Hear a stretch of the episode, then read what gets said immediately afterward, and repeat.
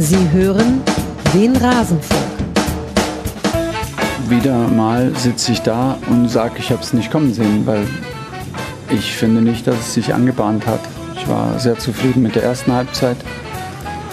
Ein bisschen Faden verloren in der zweiten Halbzeit selber selbst verursacht. Und dann fällt ein Tor. Wir verpassen das zweite, das dritte Tor zu machen, auch in der zweiten Halbzeit. Und können offensichtlich nicht ohne, ohne individuelle Fehler spielen, können offensichtlich nicht spielen ohne Konzentrationsmängel. Und äh, geben dann innerhalb von, weiß nicht, 12, 13 Minuten drei Tore weg. Und damit, äh, damit ist die Geschichte fast schon, schon erzählt. Ich habe jetzt keine Erklärung dafür. Ja, offensichtlich äh, fehlt uns im Moment die Energie, uns dagegen aufzulehnen, mit Rückschlägen umzugehen. Ähm, das, ähm, weiß ich jetzt nicht weshalb, aber es ist äh, erstmal die Analyse. Wir, wir sind dran. Wir werden auch äh, versuchen, die Mannschaft zu verstärken im Winter natürlich. Das ist nicht leicht und weiß nicht, ob uns das gelingt, weil der Wintertransfer mag das natürlich immer noch mal ein bisschen komplizierter als der, als der Sommer. Und ansonsten vertrauen wir unserer Qualität und auch dem, dem Geist, der in der Mannschaft steckt. Und ich glaube, dass uns jetzt auch gerade die letzten Wochen und die, die Reaktion auf das Frankfurt-Spiel da wieder ein Stück weitergebracht hat. Alles zum letzten Bundesligaspieltag.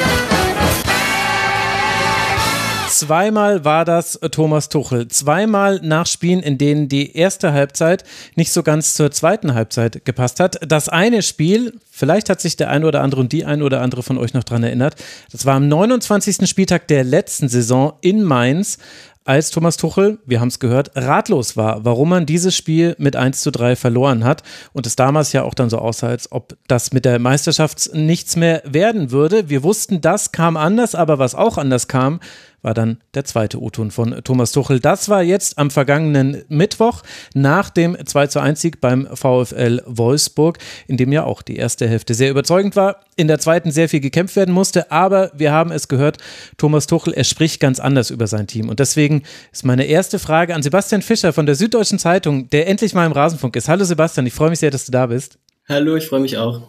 Meine These, die ich in diesem Intro formuliere, haben Mannschaft und Thomas Tuchel zusammengefunden? Hat er seinen Frieden mit diesem FC Bayern-Team gemacht? Ja, ich glaube schon, dass, dass es auf einem sehr guten Weg dahin ist, würde ich sagen. Ähm, ob er, ob er schon seinen Frieden damit gemacht hat, also er, er wird schon, glaube ich, hier und da äh, während einem 90 Minuten langen Spiel noch überrascht von seiner Mannschaft. Aber er hat auch einen, äh, einen Plan entwickelt inzwischen, äh, wird diese Überraschung nicht mehr so schwer ins Gewicht fallen, vielleicht wie am Anfang. Mhm, würde, ich, würde ich jetzt mal als, als These gleich, äh, gleich zu Beginn in den Raum stellen. Also mal, mhm. mal Spiele wie Frankfurt äh, äh, außen vor. Aber es ist so ein, äh, es ist so, eine, so, eine, so ein neuer Pragmatismus, so eine neue, äh, so ein bisschen so eine neue Sicherheit, eine neue äh, Art der, der, der Spielkontrolle im, im Bayern-Fußball zu sehen, äh, mit, mhm. mit fortschreitender äh, Dauer, die, die Tuchel für diese Mannschaft zuständig ist. Okay, vielleicht haben nicht Frieden damit gemacht, vielleicht die Mitte gefunden. Denn das Interessante ist ja, das war ja jetzt der eine Ausschlag, diese Ratlosigkeit nach dem Spiel gegen Mainz und unter anderem mhm. nach dem 1 zu 3 im vorletzten Spieltag gegen Leipzig ähnlich. Äh, und äh, das andere hoch, äh, da hätte man jetzt noch weiter zurückgehen müssen. Auswärtsspiel bei Manchester City. Thomas Tuchel steht freudestrahlend nach einem 0 zu 3 war es, glaube ich, wo der Kammer sagt, meine Güte, ich habe mich schockverliebt in mein Team. Also ist vielleicht der Tuchel, den wir jetzt am Schluss gehört haben, der der jetzige äh, Tuchel nach dieser Halbhinrunde oder fast fertigen Hinrunde des FC Bayern, hat der vielleicht seine Mitte gefunden jetzt?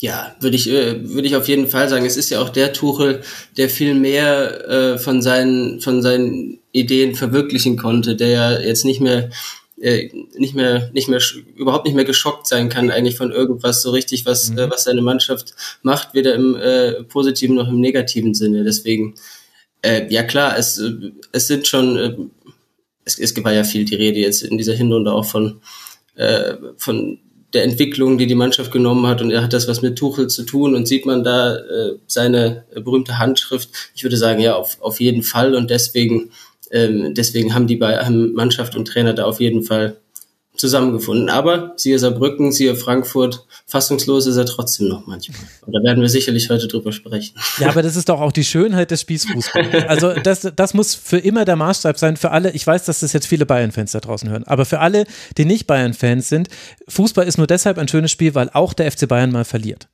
Ansonsten könnten wir das alle, würden wir das alle nicht mal angucken und vielleicht sogar manche von den Fans da draußen.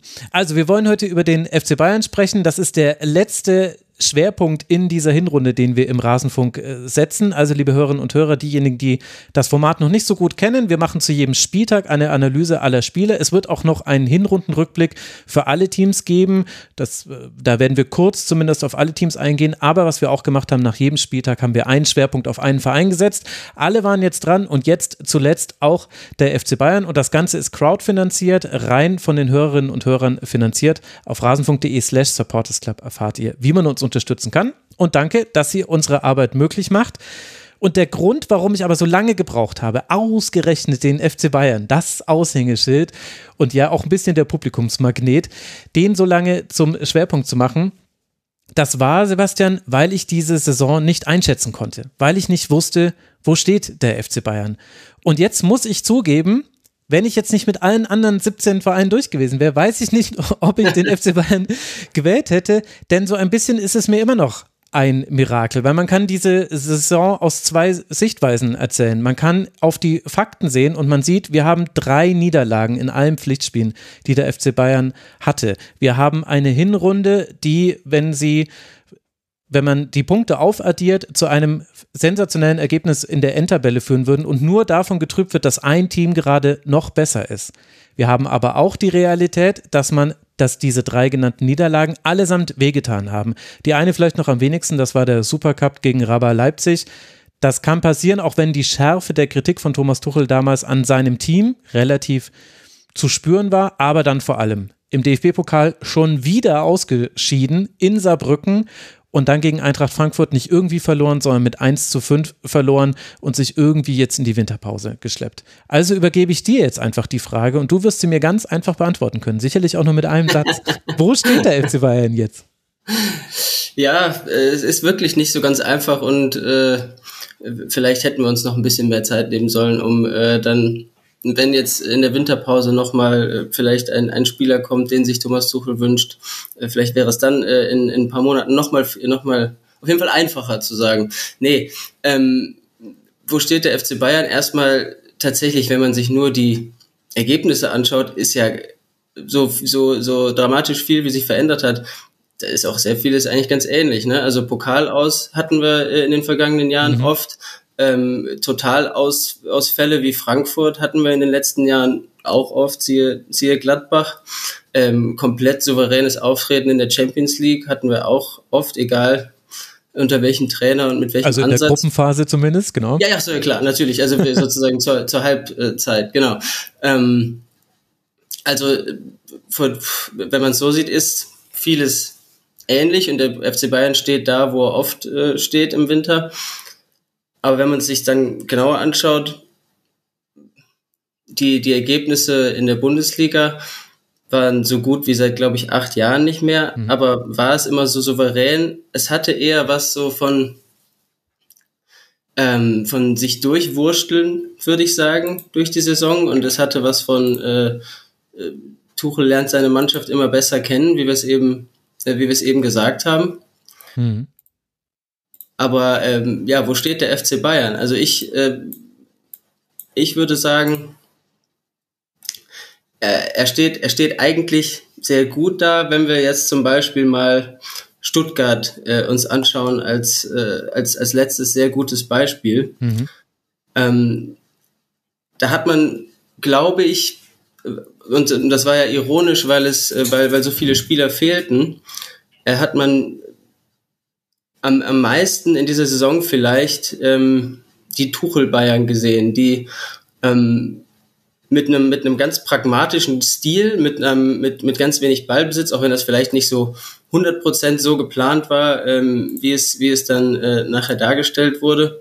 Also äh, Thomas Tuchel hat schon gesagt, wir hätten auch ganz gerne ein bisschen mehr den Ball gehabt, mhm. aber es war es war so ein, äh, so ein so ein so ein richtig abgeklärter Fußball, äh, wie ich ihn, wie ich ihn irgendwie naja, es wäre jetzt unfair zu sagen, wie ich ihn bei unter Nagelsmann nie gesehen habe. Mir fällt da zum Beispiel das Paris-Spiel an, an das musste ich sehr viel denken, mhm. ähm, äh, wo man, wo man äh, kurz vor seiner Entlassung dann gesagt hat, jetzt, ähm, ich glaube, ich habe sogar auch so geschrieben, jetzt, das war Nagelsmanns wichtigstes Spiel, jetzt hat er äh, jetzt ist er so richtig bei Bayern angekommen mit so einem, mit so einem Sieg in, äh, in so einem wichtigen Spiel. Äh, andere Vorzeichen jetzt gegen Stuttgart, das hat mich aber ein bisschen äh, daran erinnert, weil auch äh, damals gegen Paris auch irgendwie recht tiefe Verteidigungslinie, Linie, auch so ein, äh, so ein Ansatz, den man, äh, den man von den Bayern vielleicht nicht erwartet, den sie aber dann sehr gut durchgezogen haben. Und ja, also die Bayern stehen an einem Punkt, wo, glaube ich, Thomas Suchel nicht unzufrieden ist, wo sie jetzt da stehen. Er hat auch nach dem Spiel gegen Wolfsburg dann ja gesagt, wir sind widerstandsfähiger geworden. Mhm. Und das stimmt. Also äh, so, so schmerzhaft diese, diese Niederlagen waren, äh, die angesprochenen, äh, ich glaube schon, das hat, hat auch immer die, die Reaktion dann auf diese Niederlagen gezeigt, die Reaktion auf Saarbrücken, die Reaktion auf Frankfurt, dass sie wirklich, wirklich irgendwie gefestigter sind. Und das liegt, glaube ich, viel an dem Ansatz, den Thomas Tuchel wählt, der eben nicht mehr der Hurra-Fußball ist, der es unter Nagelsmann war, der, der eher ein ein, ein, der sich vielleicht auch mehr, mehr an die Situation anpasst. Das meine ich mit diesem, mit diesem Durchwursteln, was ich am Anfang gesagt habe, mhm. der irgendwie nicht so schön daherkommt oftmals, aber der effektiv ist. Ja, da sind wir ja eigentlich so ein bisschen am Kern der Debatte, finde ich, weil es eben diese Unterscheidung gibt zwischen bewerten wir nur die Ergebnisse, bewerten wir das zustande Kommen der Ergebnisse und wie bewerten wir dieses Stück zustande kommen der Ergebnisse? Denn bei allem, was du gesagt hast, also alles, was du gesagt hast, da gibt es sehr gute Argumente für. Und es gibt mhm. aber auch zum Beispiel zwei ganz laute Argumente dagegen, nämlich bester Sturm der Liga und zweitbeste Abwehr der Liga. Wie viel durchgewurschtelt kann das sein? Also man kann sehr mhm. einfach dagegen argumentieren. Gleichzeitig hatten wir diese ganz seltsame, ja auch von anderen Menschen losgetretene Entwicklungsdebatte. Welche Entwicklung hat jetzt der FC Bayern unter Thomas Tuchel gemacht? Eine Debatte, die ich ehrlicherweise grotesk fand, denn dass es eine Entwicklung gibt, ist doch völlig, also völlig klar ersichtlich. Mhm. Es kann sein, dass diese Entwicklung an einzelnen Spielern hängt, da müssen wir drüber sprechen, aber dennoch ist es ja eine Entwicklung. Der FC Bayern in, jetzt am 16. Spieltag dieser Saison ist mit dem FC Bayern am 16. Spieltag der letzten Saison, nicht nur wegen einiger Spieler, sondern auch wegen einiger Grundprinzipien. Also da ist ein Unterschied zu erkennen, auch wenn das Delta halt nicht so groß ist wie beim VfB Stuttgart zur letzten Saison. Mhm. Ist aber halt auch schwierig. Du hast ein Ballbesitzteam und wirst weiter Ballbesitz spielen. Aber deswegen lass mal beim Ballbesitz oder beim, beim Spielstil unter Tuchel bleiben. Ein bisschen das, was man jetzt gegen Stuttgart gesehen hat, das war natürlich die Ausnahme, auch eine Ausnahme mit historischen Daten, also zuletzt so wenig Ballbesitz unter Jürgen Klinsmann und so weiter. Und mhm. da weiß ich schon, dass alle, das die jetzt, so, ja? okay.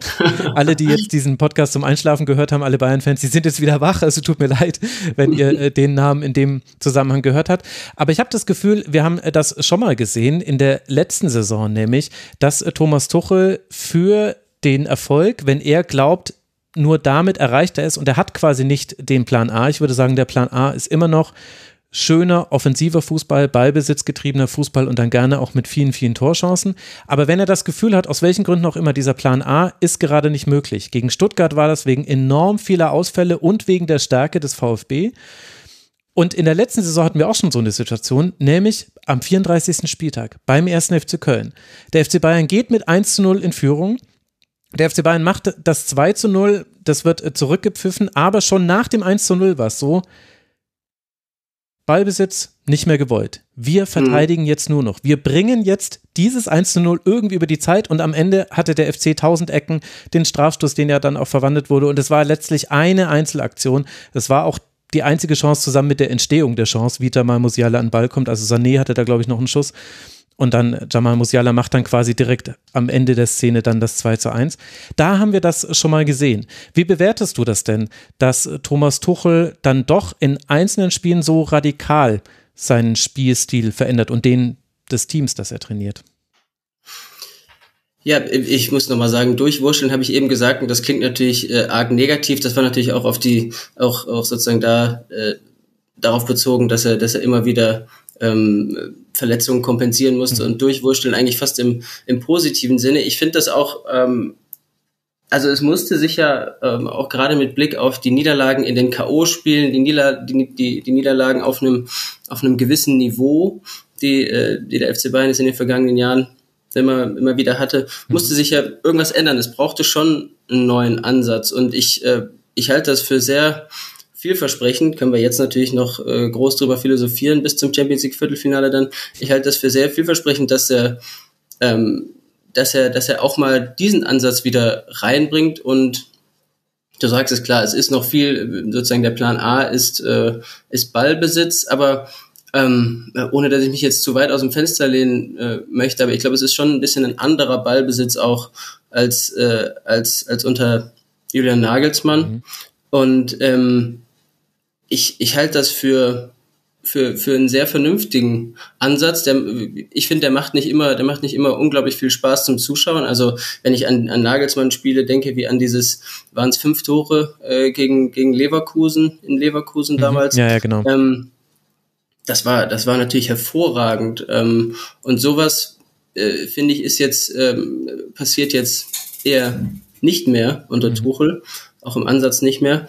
Aber ich meine, wir hatten diese großen Probleme der, äh, der, der, der Anfälligkeit für, für Konter, dass man äh, sozusagen bei diesen hochstehenden Bayern immer dachte, äh, ist ja alles schön und gut, aber jetzt, jetzt kommt ein Ballverlust und, äh, und sie laufen wieder hinterher. Mhm. Und irgendwas musste sich ändern. Und ich habe das Gefühl, auch wenn das noch nicht immer klappt, siehe Frankfurt, ist immer, muss man immer jetzt unter Vorbehalt drüber sprechen, über die Fortschritte, aber auch wenn das noch nicht immer nicht, nicht, nicht immer klappt, äh, ist da ein Ansatz da, der diese Schwächen der Bayern beheben äh, kann. Mhm. Also ja. Äh, vielleicht vielleicht noch mal zur Ergänzung. Ich fand, äh, wenn man wenn man also was sind jetzt so diese Tuchel Bayern? Ich fand interessant, dass dieses äh, sehr sehr vielleicht für manchen Betrachter sehr sehr müde 1 zu 0 auswärts in Köln, äh, wo davor äh, das äh, durchaus mit Recht auch ja, dass äh, die Beschwerden groß waren, wir werden so müde sein wie nie und äh, nach der Länderspielpause nur ein paar mhm. äh, Tage äh, Pause und so, äh, nur, nur ein paar Tage Training. Und da haben sie 1-0 gewonnen, recht schmucklos. Gut, es war auch Köln, aber trotzdem hatte ich das Gefühl, das war so ein Spiel, wie Thomas Tuchel das eigentlich wirklich, wie, wie es liebt. Er hat auch dieses Tor, was dann, was dann durch den Ballgewinn von hinten von Leimer entsteht und dann wirklich rasend schneller Angriff nach vorne, hat er so gelobt, als das ist unsere Stärke, das sind wir. Ja, ähm, und äh, das habe ich, hab ich auch das Gefühl, also diese, dieses, äh, diese, diese Umschaltmomente, wenn, wenn man wieder Leroy Sané allen davon sprinten sieht oder Kingsley Coman, ähm, oder auch diese Tore aus ganz tiefem Ballbesitz und dann eben schnell vors gegnerische Tor kommen, ähm, das ist, äh, das, das ist definitiv sein Ansatz, da ist definitiv eine, eine Entwicklung da und das ist ein Ansatz, der eben nicht so nicht, nicht immer so, so, so, so wunderschön ist, wie, wie wenn unter Nagelsmann manchmal Tore gefallen sind, wo man sich dachte, wow. Ähm, aber der, der ist eben sehr effektiv.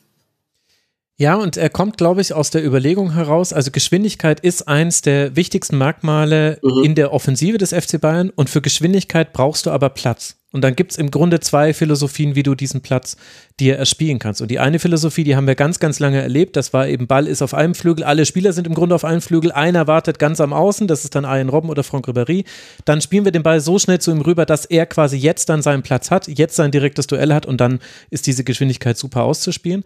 Und die zweite Variante, und das ist eben etwas, was man unter Nagelsmann im Grunde fast gar nicht gesehen hat, PSG ist ein sehr gutes Gegenbeispiel dafür, aber allein, dass das so herausragt unter Nagelsmann-Spielen, zeigt schon, es war nicht der bevorzugte Ansatz, ist eben, dass du aus der eigenen Hälfte letztlich startest und dann damit mhm. diesen Platz generierst.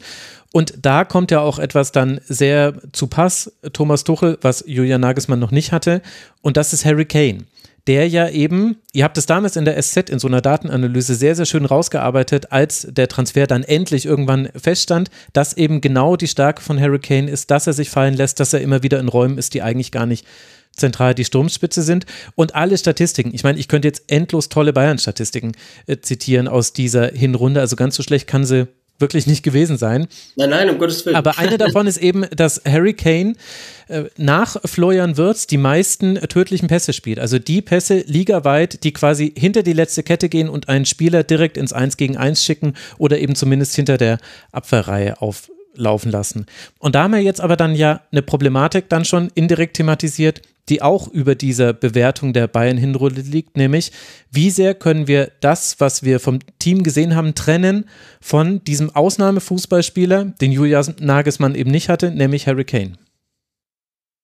Ja, können wir gar nicht davon trennen, natürlich. Ne? Ähm, es ist aber ja auch vielleicht äh, zum Teil auch Tuchels Verdienst, dass er so darauf bestanden hat, dass der kommt. Ähm, mich hat's ehrlich gesagt auch ein bisschen überrascht. Also äh, äh, klar, die, du, du hast die äh, unser Stück da angesprochen und äh, es kam jetzt nicht ganz aus heiterem Himmel, dass er, dass er ein äh, überragender Fußballer ist. Aber wie facettenreich und wie wichtig er für dieses Bayern-Spiel so schnell äh, äh, schon schon ist, das ja, das hätte ich echt nicht gedacht. Also ähm, dass er sozusagen der der äh, schmerzlich vermisste Neuner ist und äh, das sein wird, dass er, dass er vom, vom Tor überragend ist. Diese Dinge hätte ich schon gedacht, dass das, dass das gleich funktioniert. Aber wie er sozusagen, welche Rolle er wirklich im, im gesamten Spiel übernimmt, die er auch, ähm, ich hoffe, ich tue ihm da jetzt nachträglich nicht unrecht, die wirklich auch mit der von Robert Lewandowski nur sehr, äh, kaum zu vergleichen ist. Ähm, äh, das, ja, das ist wirklich, das ist wirklich überragend. Und natürlich ist das nicht ähm, nicht von ihm zu trennen, aber es war ja auch, äh, der, die Dominanz der Bayern war ja auch äh, von, von Lewandowski wenig zu trennen mhm. davor. Ne? Also äh, dass der, der, der sozusagen der bricht Tuchel keinen Zacken aus der Krone, wenn, wenn wir sagen, das ging, das hat sehr viel mit Harry Kane zu tun. Ähm, ja, und es ist also, ist wirklich, ich, ich äh, ich bin, äh, ich war überrascht davon, wie, wie, wie schnell das funktioniert. Dass er eben, da war auch äh, in Köln, habe ich diesen, habe ich diesen Pass äh, vor Augen, wie er sich auf den Flügel zurückzieht und dann, ich glaube, äh, Sané mal wieder. Oder Ach, Musiala was? Ja, einer von beiden, also einer von ja, denen, die halt also das so eins gegen eins so, vergeben. So ein irrer Pass, ja, also so ein irrer Pass aus dem Fußgelenk, wo man denkt, das ist das ist der Neuner davor, der, der den gespielt hat, muss immer noch mal genau schauen, war das jetzt wirklich oder ja, also ähm, klar. Also Hurricane die Zahlen, die kennt ihr selber da draußen. Auch da, jede Offensivstatistik zieht ja sie heran. Hurricane und Leroy Sané werden immer mit dabei sein. Da merkt man auch, wie Leroy Sané von Hurricane profitiert hat und aber auch umgedreht. Also die beiden ergänzen sich auch sehr gut. Also dass eben zum Beispiel diese Pässe kommen wie der in Köln. Du hast recht, das war Sané. Das liegt eben auch daran, dass Harry Kane, wenn er sich äh, rausziehen lässt, dann ist es ganz oft Leroy Sané, der das sofort sieht und der dann weiß, okay, ich muss jetzt ins Zentrum. Das ist jetzt meine Aufgabe, denn jetzt kommt vielleicht der Pass und wenn nicht, dann muss ich dann wieder rausrotieren. Also es ist ganz interessant. Wir reden immer bei Thomas Müller darüber, dass er den Raum so deutet, weil er das natürlich auf eine ganz spezielle Art und Weise tut und weil er sich auch selbst so bezeichnet hat. Aber es ist schon klar ersichtlich. Also Harry Kane hat mindestens genau dasselbe Verständnis für den Raum und auch jemand wie Leroy Sané, der oft so reduziert wird auf Dribblings, auf Einzelaktionen, auf Abschlüsse und wir sind ja immerhin in Deutschland auch auf Körpersprache. Ich finde, der hat auch ein sehr, sehr gutes äh, Raumverständnis. Der ist, äh, also da kenne ich, also Kingsley Coman zum Beispiel, der steht ganz oft auf dem Flügel, wo man sich denkt, na, also jetzt könntest du eigentlich ruhig mal ein bisschen reinrutschen. Aber das hat er manchmal nicht so im Blick. Und Leroy Sané, der merkt das. Und ich erkläre mir auch daher diese starke Form von Leroy Sané, selbst wenn die jetzt in den letzten Spielen vor dem Winter ein bisschen abgeflaut ist. Ich weiß nicht, ob man das mit, der, mit dem Platzverweis gegen Österreich in Verbindung bringen muss, aber es könnte, könnte eine Korrelation sein, könnte eine Koinzidenz sein, ist eigentlich auch egal, eine Kausalität meine ich. Aber ich glaube, das ist kein Zufall, dass die beiden so gut miteinander harmonieren und dass deswegen gar nicht so sehr auffällt, dass so jemand wie Thomas Müller, obwohl er immer noch eine Wirkung hat, wenn er aufs Feld kommt, der dann doch ein bisschen weniger vielleicht äh, zum Einsatz kommt, als man das vor der Saison gedacht hätte. Oder wie denkst du über diese ganze Konstellation dieser drei jetzt mal in der Offensive? Äh, der drei meinst du jetzt? Also Kane, Kane Sané, Sané und dann eben Thomas Müller als Plus eins, der irgendwann kommt, aber halt relativ spät. Also, was die Rolle von Leroy Sané angeht, muss man, glaube ich, nicht nur Kane loben, sondern auch Tuchel nochmal, der ähm, es war natürlich dann so ein äh, Boulevard-Reflex in der ersten Trainingseinheit, wo er ihm gleich so einen kleinen Tritt in den Hintern gibt, aber es war natürlich ein passendes Bild dazu, dass er ihn sich gleich vorgenommen hat und der, glaube ich, wirklich äh, alle äh, Trainer von Leroy Sané haben sich wohl immer vorgenommen, das Beste irgendwie aus Leroy Sané rauszuholen und ihn äh, zu ihrem Projekt zu machen, aber ähm, aber Thomas Tuchel ist das stand jetzt wirklich am besten gelungen bei den Bayern also das hat auch sehr viel mit Thomas Tuchel zu tun, dass Leroy Sané jetzt äh, so, so gut spielt, würde ich sagen, weil er genau ihn genau so einsetzt, wie er, wie er das Beste aus ihm rausholt. Und dieser Nagelsmann hat ihn versucht, ähm, oftmals irgendwie mehr durchs Zentrum kommen zu lassen. Und, äh, und Tuchel gibt ihm diese, diese, diese eine Rolle als Flügelspieler, die, ähm, die einfach sozusagen, ich, ich glaube, ich glaub, er ist so ein, so ein Spieler, der das, der das auf jeden Fall braucht. Diese eine Rolle, der braucht es sehr viel Vertrauen und der braucht sozusagen, äh, äh er braucht den klaren Plan, äh, ich kann immer mit Ball oder ohne in die Tiefe starten und kann so meine, meine, meine große Stärke ausspielen und, und nicht noch irgendwie was anderes machen. Also ich glaube, mhm. äh, äh, ja, Sané auch für mich äh, fast auf einer Stufe mit Kane, der, der, der Spieler der Hinrunde. Und ja, dieses, äh, die, die letzten Spiele, ähm, waren nicht so gut. Tatsächlich ging es dann ja auch in der Pressekonferenz in Wolfsburg mhm. um die unvermeidliche Körpersprache wieder. Ach mei, ja, also ich finde das immer so ein bisschen zu, äh, zu, zu plump. Ich, ich, ich würde jetzt einfach mal so stehen lassen, dass Leroy Sané wirklich eine, eine, eine sehr gute Runde spielt. Und Müller, ähm, ehrlich gesagt auch. Und ähm, das äh, sehr umstritten, auch im, im Kollegengespräch übrigens neulich, weil wie, wie, wie, sehr kann man das sagen, dass äh, Thomas Müller sich mit der äh, Rolle als Ersatzspieler anfreundet? Natürlich nicht. Ne? Natürlich freundet er sich nicht damit an, natürlich will er am liebsten die ganze Zeit spielen und äh, wenn das über die Saison jetzt so ist, wird er äh, damit so zufrieden, damit sozusagen so so, so, so cool umgehen wie gerade, weiß ich nicht. ähm, aber die letzten Wochen fand ich es wirklich, also äh, bestes Beispiel in, in Manchester, mhm wo er auch, äh, wo er, wo er dann reinkam und am Ende noch mit den Ersatzspielern äh, die, die, das, die, die Sprints auf dem, ähm, auf dem Rasen macht. Und ich meine, welcher äh, verdiente Fußballer macht die Sprints mit den Ersatzspielern irgendwie mit großer Freude. Und Thomas Müller äh, lässt sich von den Fans noch feiern, rutscht auf dem Rasen, äh, über, auf, auf den Knien über den Rasen und so. Also der ist gerade, er weiß um den enormen Wert, den er für die Mannschaft hat, wirklich in der Kabine. Das ist, glaube ich, nicht, äh, das, das ist so eine Floskel natürlich, aber ich glaube, es stimmt wirklich. Also der auch, auch äh, Pavlovic neulich nach seinem äh, starken Spiel gegen Stuttgart hat er gleich erwähnt, ja, der Thomas Müller hat mir ja auch Mut zugesprochen. Thomas Müller, Thomas Müller, sowas kommt dann immer. Mhm. Und ich glaube, es ist wirklich, er hat diese, diese väterliche Rolle in der Kabine und er bringt immer ein Energielevel auf den Platz äh, nach, nach Einwechslung. Das war vielleicht auch in, in früheren Phasen, wo er, äh, wo er ein, eingewechselt wurde, irgendwie anders. In früheren Phasen seiner Karriere, meine ich, wo, wo man ihm dann noch mehr angemerkt hat, äh, äh, er ist sauer und er kommt nicht so ins Spiel rein, aber vielleicht ist das jetzt auch, ist das einfach auch seine nochmal enormere Erfahrung. Ich finde, es ist immer, es, es kann sofort in einer Sekunde ein anderes Spiel sein, äh, sobald ein Müller drauf ist. Und deswegen, äh, wenn Tuchel das auch hinkriegt, sozusagen den, den, den 30 Minuten Müller äh, äh, in diese entscheidende Saisonphase jetzt zu, äh, zu transportieren, ist das, glaube ich, äh, ist das, ist das stärker als jetzt irgendwie zwangs äh, irgendwie nur eine Rolle äh, zu finden, wie er von Anfang an kommt. Hm. Äh, natürlich wird er auch Spieler von Anfang an machen, ne? aber, aber ich, ich glaube, es ist wirklich äh, auf, auf, auf diesem hohen Niveau in den entscheidenden Spielen kann es super sein, wenn, wenn Thomas Müller äh, von der Bank kommt. Ja, und ich meine, wir interpretieren dann jetzt natürlich nur von außen rein und man muss auch sagen, bei einem Team, bei dem es gut läuft, werden Risse, die es vielleicht gibt, nicht sichtbar. Wenn es dann nicht mehr mhm. gut läuft, dann, dann kann es sein, dass wir nochmal anders darüber reden. Vielleicht hören wir dann auch andere Dinge aus dem FC Bayern heraus. Aber ich finde, es hat schon auch eine gewisse Logik, dass äh, Thomas Müller jetzt unter Thomas Tuchel, zumindest dem Anschein nach, besser mit seiner Einwechselrolle umgehen kann. Denn noch mehr als Julian Nagelsmann. Julian Nagelsmann hat das in manchen Spielen gemacht, dass er auf Geschwindigkeit gesetzt hat. Zum Beispiel gutes Beispiel, man spielt in Unterzahl bei Borussia Mönchengladbach, er wechselt Thomas Müller aus und wechselt Jamal Musiala, ich bin mir gerade nicht sicher, aber auf jeden Fall einen schnelleren Spieler ein und er sagt danach, das war nicht gegen Thomas Müller, das ging natürlich nur um die Geschwindigkeit und so weiter und so fort. Dennoch natürlich, weil es ist der FC Bayern und man hat verloren, riesige Debatte und so weiter und so fort, bis das dann alles wieder geglättet war. Aber ansonsten war ja der Nagelsmann-Fußball dann doch eher ein Positionsfußball und der beruhte darauf, hat jemand eine gute Idee. Eine andere Idee als eine Flanke bitte bräuchten wir, um in Strafraum zu kommen.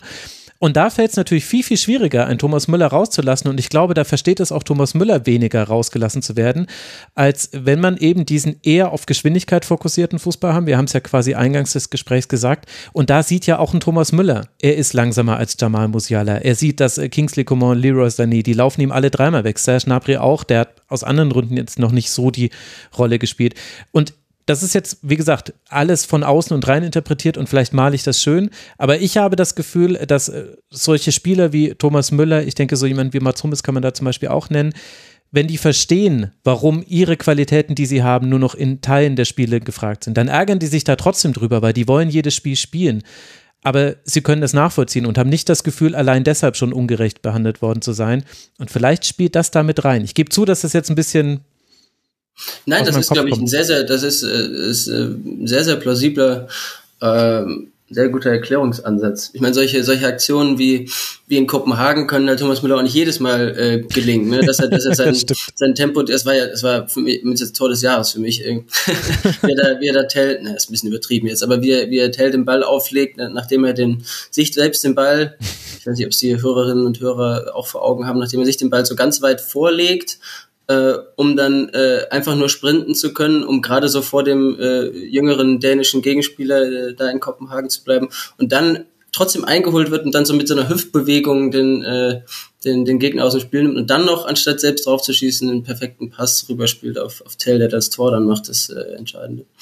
Also, äh, das kann ihm nicht immer gelingen. Das gelingt wahrscheinlich auch nur ihm, aber äh, es kann ihm nicht immer gelingen und deswegen, ja, der, der Weg zum Tor ist weit für ihn in dem, äh, in dem, äh, in dem, in dem, in dem, in dem Stil von Thomas Tuchel. Mhm. Genau, ja.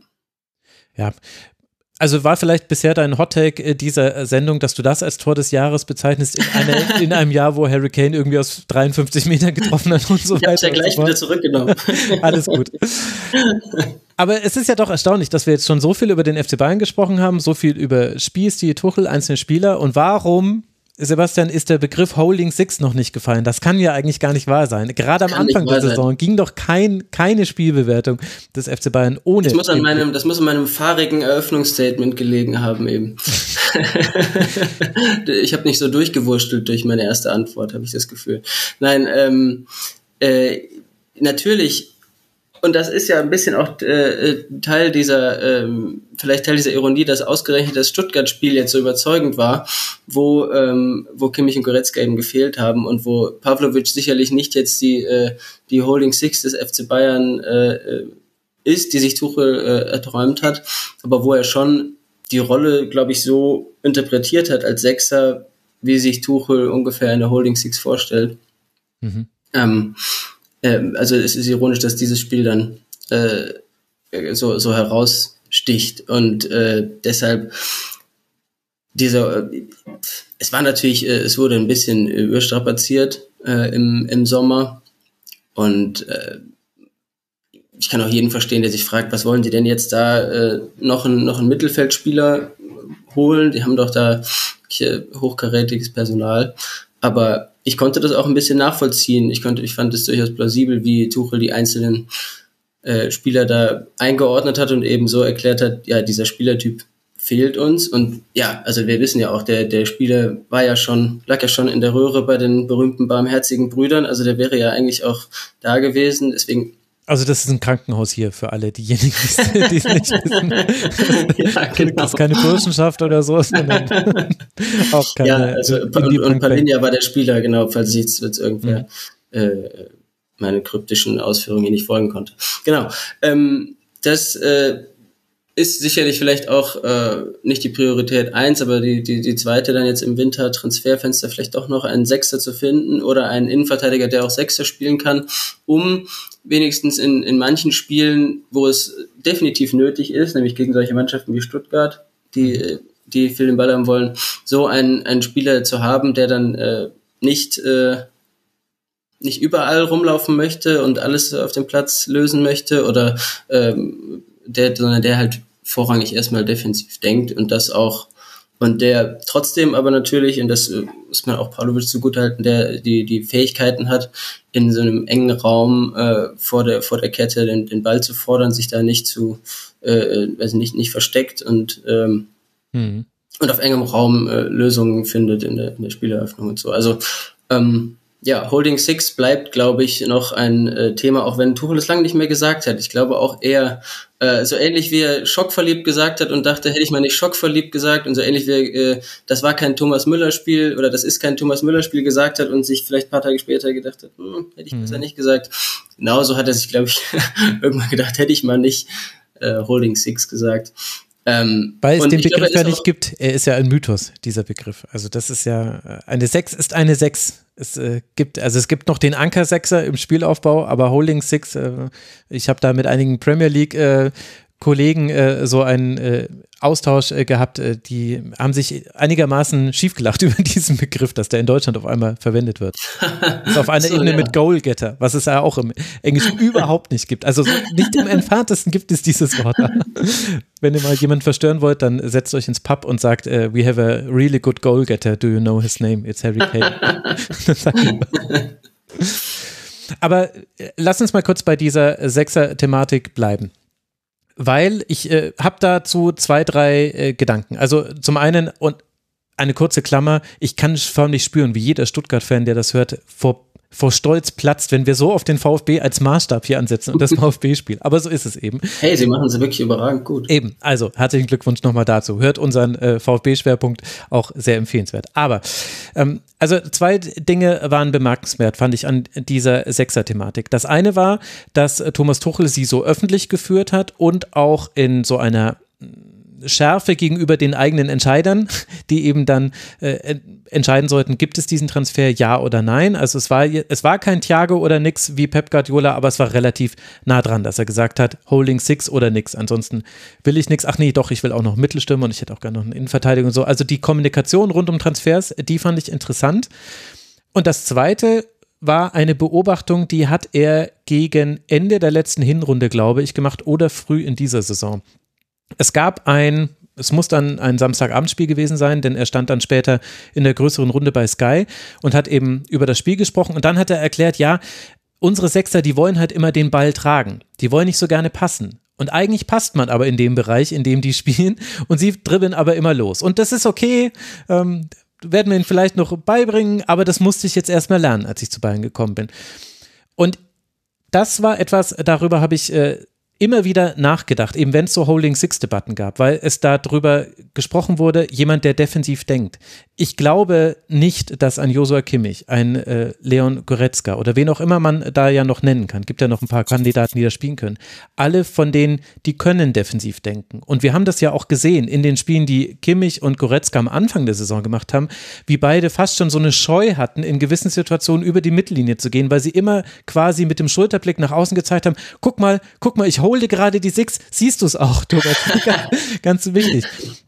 Und mein Gefühl ist, es, geht ihm, es ging ihm nicht darum, dass da jemand defensiv denkt, sondern ich glaube, es geht ihm um den Spielertyp, der auf dieser Position sagt, ich löse alles mit dem Pass, mit dem sicheren Pass, mit dem Pass, der kein Fehlpass ist und nicht mit, ich nehme jetzt zum Beispiel einen Ball, der mir mit Rücken zum gegnerischen Tor gespielt wird, den nehme ich jetzt zur Seite mit und verliere ihn dann. So wie es eben zum Beispiel im Josua Kimmich in so manchem Spiel passiert ist.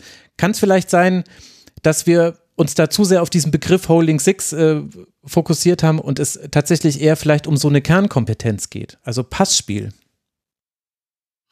Ja, interessant. Natürlich äh, denke ich auch noch an andere Kernkompetenzen, ne, wie den, wie den Defensiv-Zweikampf, äh, äh, das, das berühmte Brechen der, der gegnerischen Angriffswellen und so. Aber sind da die Was, anderen so schlecht, die im Kader sind? Können das nicht ein Kimmich, ein Goretzka, ein Leimer? Auf einem guten Niveau. Natürlich sind die kein Kammerwinger, kein Kante, aber das sind ja auch die herausragenden Spieler auf dieser Position gewesen. Aber sind die da es wirklich so schlecht? Frage, ja, ja, klar, es ist immer die Frage, worüber, also über welches Niveau will man sich denn unterhalten beim FC Bayern? Na klar, also natürlich können die das spielen. Das ist ja völlig vermessen, äh, Kimmich das zu sagen, dass er das nicht spielen kann. Aber ist es, ähm, bringt es auch das Beste im, in ihm hervor, äh, das von ihm zu verlangen. Ne? Mhm. Äh, ja, okay. können, wir auch eine, mhm. können wir auch eine eigene Folge noch drüber machen. Äh, These, äh, Achtung, ich sag's und duck mich weg, Rechtsverteidiger. Kimmich, ähm, äh, gut, es wird ja wieder salonfähig jetzt vielleicht im, im EM, ja. Ähm, können wir gleich noch drüber sprechen. Du Seite Aber, an Seite mit Julian Nagelsmann, wie schön.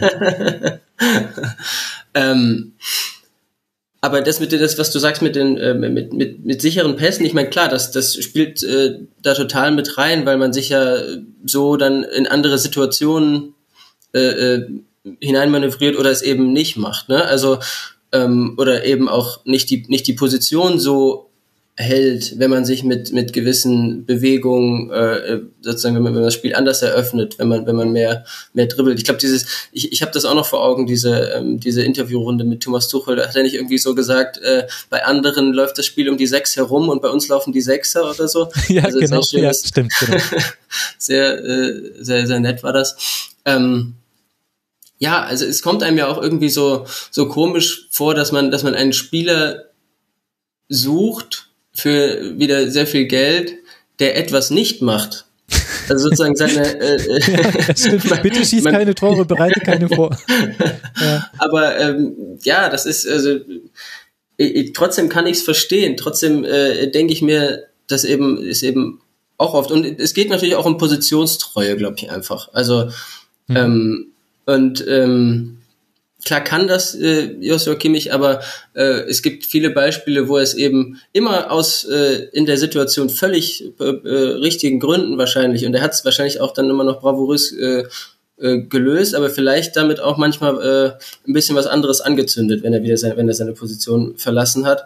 Und ähm, deswegen darum darum darum geht's auch. Und ja äh, ich glaube auch tatsächlich immer, wenn ich, wenn ich Leon Goretzka sehe, denke ich, äh, äh, habe ich mir jetzt in der Hinrunde oft gedacht, wer doch dieser Spieler, ähm, weil es ist ja offensichtlich, also sozusagen als Leon, guter Rat, äh, wer doch dieser Spieler, weil der ist offensichtlich gerade sowohl bei, bei den Bayern als auch in der Nationalmannschaft mehr gebraucht als deine hervorragenden Fähigkeiten, ne? die, äh, die in diesem äh, berühmten Box-to-Box-Fußball liegen, in, in, dem, in dem dynamischen äh, mit angreifen und sowas in, äh, nach vorne vorstoßen, im Strafraum gefährlich sein.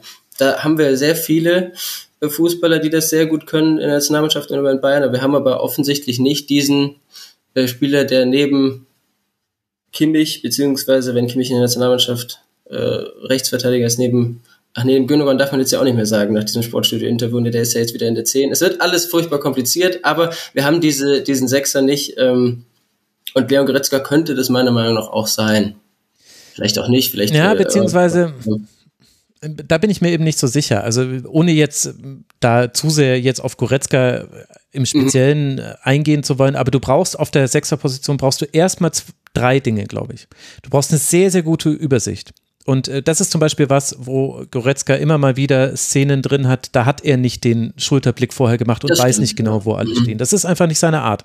Und das ist, und das ist ab einem gewissen Punkt, muss man so ehrlich sagen, auch schwer abzutrainieren. Das lernst du mit 14, 15, 16, 17 und dann hast du es oder du hast es nicht und dann kannst ein Spieler noch, äh, ein Trainer kannst noch ein bisschen besser machen, aber das sind so, das sind ja so quasi fast schon ähm, selbstständig ausgeführte Körperbewegungen, dieses Kopfdrehen ist ganz schwierig, das quasi mitzudenken im Spiel. Das zweite ist, du musst dich aus Druck sehr gut rauslösen können, wo man auch zum Beispiel dann schon deutlicher erkennt, warum Kimmich dann noch der bessere Sechser ist als Leon Goretzka. Ohne, dass ich sagen will, Leon Goretzka schlecht oder so, auf extrem hohem Niveau. Ist mir völlig klar, aber es ist der FC Bayern, da sprechen wir über extrem hohes Niveau. Und das dritte ist dann eben ein absolut verlässliches Passspiel und da sehe ich eben bei allen Sechsern, beziehungsweise bei Pavlovic, den haben wir jetzt natürlich nur in einer sehr geringen Fallgröße gesehen. Aber die Art und Weise, wie er da neben Guerrero, das hatte ich auch nicht auf meiner Bingo-Karte, Doppel-6 Guerrero Pavlovic vor dieser Saison, wie er dann quasi als alleiniger Sechser und dann Guerrero ja als Achter, wie er da die Bälle verteilt hat, also das sah schon auch von der Passschärfe, auch von der Passsicherheit so aus, dass ich mir gedacht habe, bin nicht, also könnte ich mir schon vorstellen, dass wir den auch in der Rückrunde nochmal sehen, wenn jetzt nicht alle anderen verletzt sind. Kann auch sein, dass das jetzt nur diese zwei Spiele waren, die sehr gut waren, muss man ein bisschen zurückhaltend sein. Aber ich glaube, diese drei Dinge braucht es. Und da findet man eben bei jedem einzelne Aspekte, die fehlen. Und gleichzeitig sprechen wir hier aber vielleicht über die zentrale Position. Denn wenn man sich anguckt, Thomas Tuchel sagt, wir spielen immer um die sechs außen rum das ist ja vielleicht auch eine Reaktion darauf gewesen. Das war ja etwas, was unter anderem Julian Nagelsmann fast schon durchexerziert hat, dass er immer mehr Spieler in den, in den Aufbau verschoben hat, ohne einen Sechser zurückzuziehen. Also wir hatten nicht mehr den abkippenden Sechser, sondern die müssen die Position halten, weil manchmal sind die nämlich auch wichtig, aber eigentlich läuft die Spieleröffnung über eine Dreierkette, die halt asymmetrisch ist, einer schiebt vor und so weiter und so fort, haben wir in der letzten Saison oft genug gesehen. Und dann geht es über den Äußeren der Innenverteidiger, meistens auf Außen, dann wird der Sechser wichtig, der muss nämlich dann innen anspielbar sein. Und dann kann man nach vorne kommen. Aber das ist ja quasi, er hat ja quasi dieses Außen herumspielen eingeführt. Und das finde ich eben eine interessante einfach nur Beobachtung, bei der ich auch nicht weiß, wie wird es sich weiterentwickeln. Wenn jetzt ein Palinja käme oder ein anderer Spieler käme, würde Thomas Tuchel da tatsächlich sagen, wir machen es jetzt auch wie zum Beispiel der VfB, schon wieder eine VfB-Referenz. Caruso und Stiller stehen immer eng beieinander, die kannst du, die kannst du vertikal anspielen, weil die spielen mit einem Kontakt weiter. Palacios und Chaka. Auch. Die beiden bewegen sich umeinander herum im Zentrum. Und erst wenn der Ball einen gewissen Punkt überschritten hat, also Ne, ins Angriffsdrittel kommt, sagen wir jetzt einfach mal, dass das der Punkt ist, dann erst entscheidet sich, wer bleibt tief, wer geht hoch. Total erstaunlich, dass wir das bei zwei anderen Bundesliga-Teams sehen, bei Manchester City, gut, ist ein Sonderfall, bei Barca, bei Real auch sehen wir das schon viel länger. Und beim FC Bayern ist es noch nicht angekommen. Und ich bin gespannt, ob das eigentlich so die nächste Stufe ist und ob es dann vielleicht auch leichter ist zu sagen, der FC Bayern hat sich unter Thomas Tuchel entwickelt. Ja, genau. Ich glaube, also ich, ich glaube schon, dass er darauf hinarbeitet und dass er, ähm, dass er auch selbst erst äh, von von der wirklichen spielerischen Entwicklung sprechen würde, wenn wenn wenn dem das mehr in seinem Sinne geschieht. Genau wie du sagst. Und äh, zwischendurch hatte man schon auch ähm, den Eindruck, dass es, äh, dass es in die, dass was hast du eben das Leipzig-Spiel angesprochen, wo, wo, wo, äh, wo Kimmich und Goretzka so, so darauf bedacht äh, waren, bloß nicht, bloß nicht zu. Naja, Supercup weiß ich nicht, den habe ich nicht, den habe ich nicht gesehen, aber so zu Hause gegen Augsburg war das zum Beispiel. Ach, ich dachte, du hättest das Ligaspiel gegen Leipzig angesprochen, oder? Äh, nee, das, Ach, das, okay. das, das, meinte ich damit. Ich glaube, gegen Leverkusen haben sie es auch zum Beispiel okay, so okay, gemacht, dass sie einfach. Mhm. Ähm, du hast eben, also früher war es ja immer so, Bayern hatte immer noch viel Ballbesitz auf dem Flügel und dann sehr, sehr viele Flanken. Für mich ja ein ganz wichtiges äh, Thema, weil für mich schlechter Weg in den Strafraum, wenn man flankt, wenn man zu viel flankt, dann hat man meistens andere Dinge nicht gut gemacht. Und da stößt ja immer mindestens einer, Kimmich oder Goretzka, nochmal nach in den Strafraum. Und in mhm. dieser Saison gab es öfter mal Flanken, haben sie dann auch irgendwann gelassen, zum Glück, äh, wo der Strafraum gar nicht so gut besetzt war. Unter Nagelsmann immer vier bis fünf Spieler. Auch deswegen ja. diese Konteranfälligkeit. Auch daran hast du es gesehen. Gerade am Anfang der Saison, da hast du Goretzka oder Kimmich fast nie bei so einer Flanke im Rückraum gesehen. Das nahm dann wieder so ein bisschen zu irgendwann.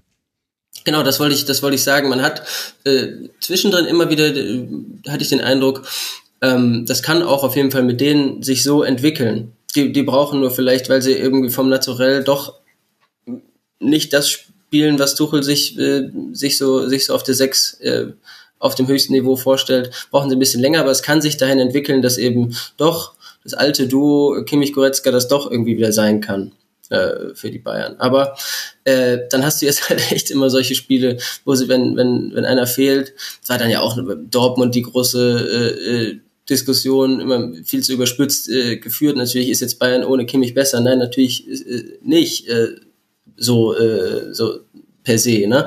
Aber da haben ja auch ähm, Goretzka und Leimer gespielt und es hat sehr gut funktioniert mit einer, mit einer guten Aufteilung und so. Ne? Mhm. Ähm, also sie sind besser bei Standards. Ich finde, das kann man inzwischen wirklich sagen. Die Ecken von Josua Kimmich sind nicht so schlecht, wie sie gemacht werden.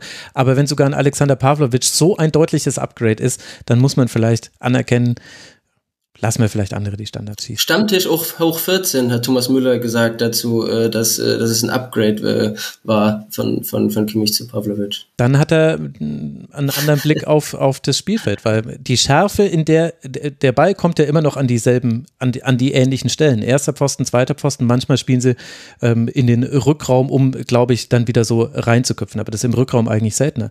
Aber Schärfe ist das entscheidende Thema. Schärfe. Kein Unterschnitt, bitte. Ich möchte keine Unterschnittecken mehr. Macht er auch nicht immer. Also ist ja. Aber gut. Ähm, ja, ich glaube, wir kommen da gleich im Transferthema auch nochmal hin. Ich würde aber vorher gerne, weil wir jetzt eigentlich so ungewollt die Mannschaftsteile ein bisschen durchgegangen sind, lass dann nochmal ganz kurz auf die letzte Reihe sprechen, weil da hat sich ja auch einiges getan. Minjay ist äh, gekommen, Minjay Kim, Matthias de Licht ja schon letztes Jahr. Und du hast äh, ja vorhin gesagt, Thomas Tuchel war auch in dieser Saison manchmal überrascht von seinem Team und jetzt im Sinne von negative Überraschung. Eben Beispiel Saarbrücken, Beispiel vor allem Eintracht Frankfurt. Und ich habe jetzt andernorts äh, dazu gelesen, dass man hier die Qualitätsfrage stellen müsste, ob eben die Spieler nicht gut genug seien. Wie mhm. blickst du denn auf diese einzelnen Niederlagen, die es beim FC Bayern gibt? Ist es tatsächlich eine Frage der, also ja, letztlich dann eine Frage des Geldes. Müssen wir da jetzt noch mehr Geld reinschmeißen in diese Innenverteidigung? Und sie haben schon absurd viel Geld. Ausgegeben für Abwehrspieler, genau. damit es wirklich mal so wird, dass man dann nicht drei Niederlagen hat, sondern vielleicht nur noch eine in der Hinrunde und alle glücklich sind. Ja, das kann es ja eigentlich nicht sein, ne? Ähm, Minjay musste, glaube ich, äh, Minjay Kim musste, sagt man eigentlich Kim Minjay oder Minjay Kim? Wir, wir er möchte jetzt ja Minjay genannt werden, deswegen nenne ich ihn jetzt einfach nur Minjay. Wäre mein Buddy. genau, ich hatte mich so gewundert, dass ihr euch duzt, ja. Ähm, ähm, also, er hat wirklich irre viel gespielt, äh, das, das mhm. Jahr. Und deswegen, äh, dass er dann mal einen Fehler macht und was war es gegen, gegen Knauf, äh, Frankfurt, der, ja. der etwas eigenartige Zweikampf. Also zwei Fehler, da holt er sich einmal eine frühe gelbe Karte und im zweiten ja, Zweikampf geht er dann nicht mehr ordentlich hin. Vielleicht wegen der gelben Karte, man weiß es nicht. Ähm, Upamecano ist das alte Thema, dass er, dass er ein fantastischer Verteidiger ist, aber ihm geht halt manchmal was schief und sobald ihm was schief geht, geht ihm danach noch was schief. Mhm. Ähm, deswegen muss man nicht an seiner Qualität zweifeln, finde ich, aber das muss man halt irgendwie wissen. Äh, als ein Trainer vielleicht. Ne? Ich, ich finde es bemerkenswert, wie, wie gut es den beiden ja getan hat, ähm, ähm, als die Bayern tiefer waren, gegen, gegen auch das wieder Stuttgart. Und, und die waren überragend. Ne? Also die haben, also man hatte wirklich das Gefühl, ja, äh, wo ist denn äh, das, das, das Wundersturmduo? Keine Chance. Ne? Ähm, und ähm, aber da das sozusagen logischerweise auch nicht immer der Bayern-Ansatz sein äh, kann, vielleicht öfter sein sollte, würde ich fast sagen, also so, so tiefer zu stehen, aber da es nicht immer der Ansatz sein kann, ähm, äh, müssen die natürlich auch besser werden, damit das auf, äh, auf dem höchsten Niveau äh, was wird in der Saison und in Zukunft bei den Bayern, beziehungsweise vielleicht, äh, und das ist ja der große Wunsch, kommt ja noch ein Innenverteidiger dazu. Ähm, ich finde, sie haben nicht mehr dieses äh, große Problem, das ist natürlich äh, zu einfach, das jetzt nur auf die Abwehr zu schieben, das ist eine taktische Sache. Also sie haben nicht mehr dieses Pro äh, große Problem der Konterabsicherung. Mhm. Ne? Aber ja, das ist, glaube ich, zu einfach, das jetzt nur auf die, auf die Innenverteidiger zu schieben. Sie haben aber, es war ein bisschen wackelig im Aufbau. Also ich habe immer diese, diese, dieses Gegentor in Saarbrücken, ähm, ja. äh, das war ja ein, das war auch ein, auch ein äh, Pass von, von Min Jae Kim äh, vor Augen. Ähm, und ja, das ist deshalb dann, das ist dann immer so, äh, da jetzt die Qualitätsfrage stellen, das ist immer so auf, auf allerhöchstem Niveau, das wirkt immer so ein bisschen blöd. Ich frage mich dann immer, was denken eigentlich, auch wenn wir dann irgendwie, wenn ich dann das Wort Problem irgendwie schreibe in meinen SZ-Texten, was, was denken dann irgendwie die Fans von anderen Mannschaften, was, was ist das für ein Problem hier? Ja, da musst du nicht mehr tief runtergehen, kannst du sagen, was denken da BVB-Fans? Also, ja, genau. genau, also es ist ja. Sehr viel Qualität da, aber es, äh, es geht auf jeden Fall noch, äh, noch besser und De Licht, als er zu Bayern kam, hätte ich jetzt gedacht, er wird irgendwie, äh, er wird so, so ein, seine, seine Pässe, irgendwie sein, sein Aufbauspiel wird durchaus prägend hm. werden, aber das ist irgendwie äh, bislang noch nicht äh, so geworden. Da war eben, äh, ich, ich habe ein Interview mit ihm äh, im Kopf, wo er gesagt, er will sich da, wo er gesagt hat, er will sich da noch mehr an, an Upamecano richten. Und das ist sozusagen dann jetzt der Maßstab bei den bei den Bayern. Und da geht noch mehr. Also im Aufbau geht noch noch mehr Sicherheit und ja äh, natürlich mehr Qualität, aber ich glaube nicht, dass das zwangsläufig jetzt äh, dadurch äh, kommt, dass der nächste 80 Millionen Innenverteidiger kommen muss und einer von den beiden immer auf der Bank sitzen muss, sondern die können das schon, aber es braucht vielleicht da noch, noch mehr Sicherheit in den Abläufen einfach. Und vielleicht auch einen, dass man wieder beim Thema davor, auch einen anderen äh, Sechser davor, mit dem sie zusammenspielen. Aber ja, ja, genau. Ich meine, das ist die eine taktische Komponente, die es schon gibt, über die nicht so viel gesprochen wird, dass eben in der Restverteidigung die Innenverteidiger nicht mehr alles machen müssen wie unter Nagelsmann. Da war es wirklich direkt das Eins gegen Eins und entweder du gewinnst es oder du verlierst es, aber mhm. immer noch sehr viel machen müssen. Also Beispiel, diese Szene von Ansgar Knauf äh, gegen Min Jae im Spiel von Eintracht Frankfurt es ist nicht immer die Aufgabe des Innenverteidigers, auf dem Flügel einen Konter abzusichern, weil dahin der Ball kommt. Das kann auch manchmal der Sechser machen, das kann auch ein Außenverteidiger machen, wenn er nicht so weit aufrückt. Okay, von dem Gedanken können wir uns beim FC Bayern verabschieden. Das ist auch okay, das ist quasi eine spieltaktische Frage, aber das muss nicht mehr der Innenverteidiger machen und dann hättest du nämlich auch noch einen Innenverteidiger, der im Zentrum dann den Pass wiederum verhindern kann, weil da draußen fällt das Tor nicht. Die alte, gute alte Louis van Raal Taktik, da draußen könnt ihr faulen, da fällt das Tor nicht, außer ihr seid gelb vorgesperrt. Vielleicht war das Problem in der Szene. Also das ist äh, der eine Punkt äh, dazu. Und der andere Punkt ist, solche Gegentreffer wie gegen Saarbrücken, und da kann man sich ja auch noch andere rausnehmen, die fallen in eigentlich immer ähnlichen Spielsituationen. Und ein bisschen kommt das Eintracht Frankfurt-Spiel da auch mit rein, aber tatsächlich, da kommt noch die Besonderheit dazu, dass da auch jeder noch so kleine Torchancen-Schuss drin war für Eintracht Frankfurt. Das ist, hört sich an wie eine Ausrede, ist aber auch ein Fakt, der zu diesem Spiel mit dazugehört, auch wenn Eintracht das sehr, sehr verdient gewonnen hat. Aber diese Aufbaupässe, die gespielt werden auf Leute, die im Sechserraum stehen, das sind nicht immer die Sechser, manchmal sind es auch Spieler, die sich haben fallen lassen und die dann mit dem Rücken zum gegnerischen Tor den Ball prallen lassen oder versuchen mitzunehmen. Und sie sehen quasi nicht, was gerade hinter ihm passiert. Und das konntest du wirklich sehen für Eintracht Frankfurt, für Saarbrücken, da war das ganz eindeutig. Bei Leverkusen hat man es auch gesehen. Und bei Stuttgart hätten wir es gesehen, wenn Bayern öfter einen Aufbau von hinten heraus gespielt hätte. Das ist das Pressing-Signal gegen den FC Bayern. Das, das das Signal zum Verschieben ist quasi der Pass auf den Außenverteidiger. Dann versuchst du quasi Passwege zuzumachen, sodass quasi jetzt einfach eine Hälfte des Spielfelds nicht mehr genutzt wird. Deswegen kannst du alle rüberschieben. Und das andere ist, dieser Ball, da fangen wirklich alle vom FC Augsburg bis hin eben zu Leverkusen. Dann fangen sie an zu rennen, weil sie wissen, wenn Bayern den Ball verliert, dann in einer solchen Situation. Mhm. Und das kann man ja auch vermeiden. Also diese Pässe kann man ja auch versuchen, nicht zu spielen. Man kann versuchen, sich anders zu stellen, sodass man schon so eine halboffenen Stellung ist. Das ist oft in so einer Verlegenheit passiert, wenn Bayern nicht so ganz wusste, wie man jetzt rausspielt. Deswegen wird es dann so eklatant, dass man so richtig das Gefühl hat, Mensch, ihr werdet ja richtig, ihr werdet einmal gepresst und dann wisst ihr nicht, wie es weitergeht. Aber das kann man vermeiden. Und gleichzeitig hat man auch gesehen, in der Sekunde, in der Manuel Neuer auf dem Feld stand, wieder, so gut es ja. Sven Ulreich gemacht hat, aber dann hat man sich schon viel öfter aus solchen Situationen gelöst, weil man gar nicht mehr in die Verlegenheit gekommen ist, diesen komischen Ball zu spielen, der eigentlich auch so ein bisschen tot ist, weil eigentlich kann der eigene Mitspieler ihn dann nur prallen lassen zurück. Also das ist ja so eine Klatschpass-Kombination, die willst du gar nicht unbedingt haben, außer du willst einen Gegner locken und das können wir bei Bayern. In den Szenen, in denen es jetzt passiert ist, können wir das ausschließen. Deswegen. Aber ja, gut, das, ja. das hat, da hast du gerade echt eine wichtige Sache noch gesagt. Ich erinnere mich an das ähm, Champions League-Spiel gegen Galatasaray. Das war das erste, ja. wo Manuel Neuer wieder mitgespielt hat, wo sie tatsächlich auch sehr viel gelockt haben, was, äh, was äh, nur geht, wenn du so einen, so einen Torwart hast, der so Fußball spielen kann wie, wie Neuer und der, der äh, Trainer von Galatasaray ist danach echt so äh, so gesagt nach dem Motto, wir haben gegen ein anderes Bayern äh, gespielt, äh, weil Manuel Neuer hinten im Tor stand. Mhm. Und damit meinte er nicht irgendwie Paraden oder so, da meinte er genau den, den Aufbau. Also. Und das ist eben eine Sache, die dazukommt. Und ehrlich gesagt, ich weiß deshalb aber nicht, wie ich die Abwehr des FC Bayern bewerten soll. Weil ich auf dem Standpunkt bin, zu sagen, sie hatten A, Verletzungspech. Du hast vorhin die Spielbelastung für Minjay angesprochen. Der hat nur vier Minuten weniger gespielt als Harry Kane in der Bundesliga. Und Harry Kane spielt ja immer beim FC Bayern, außer in Saarbrücken. Vielleicht auch noch ein Teil der Niederlage. Aber das ist jetzt ein anderes mhm. Thema.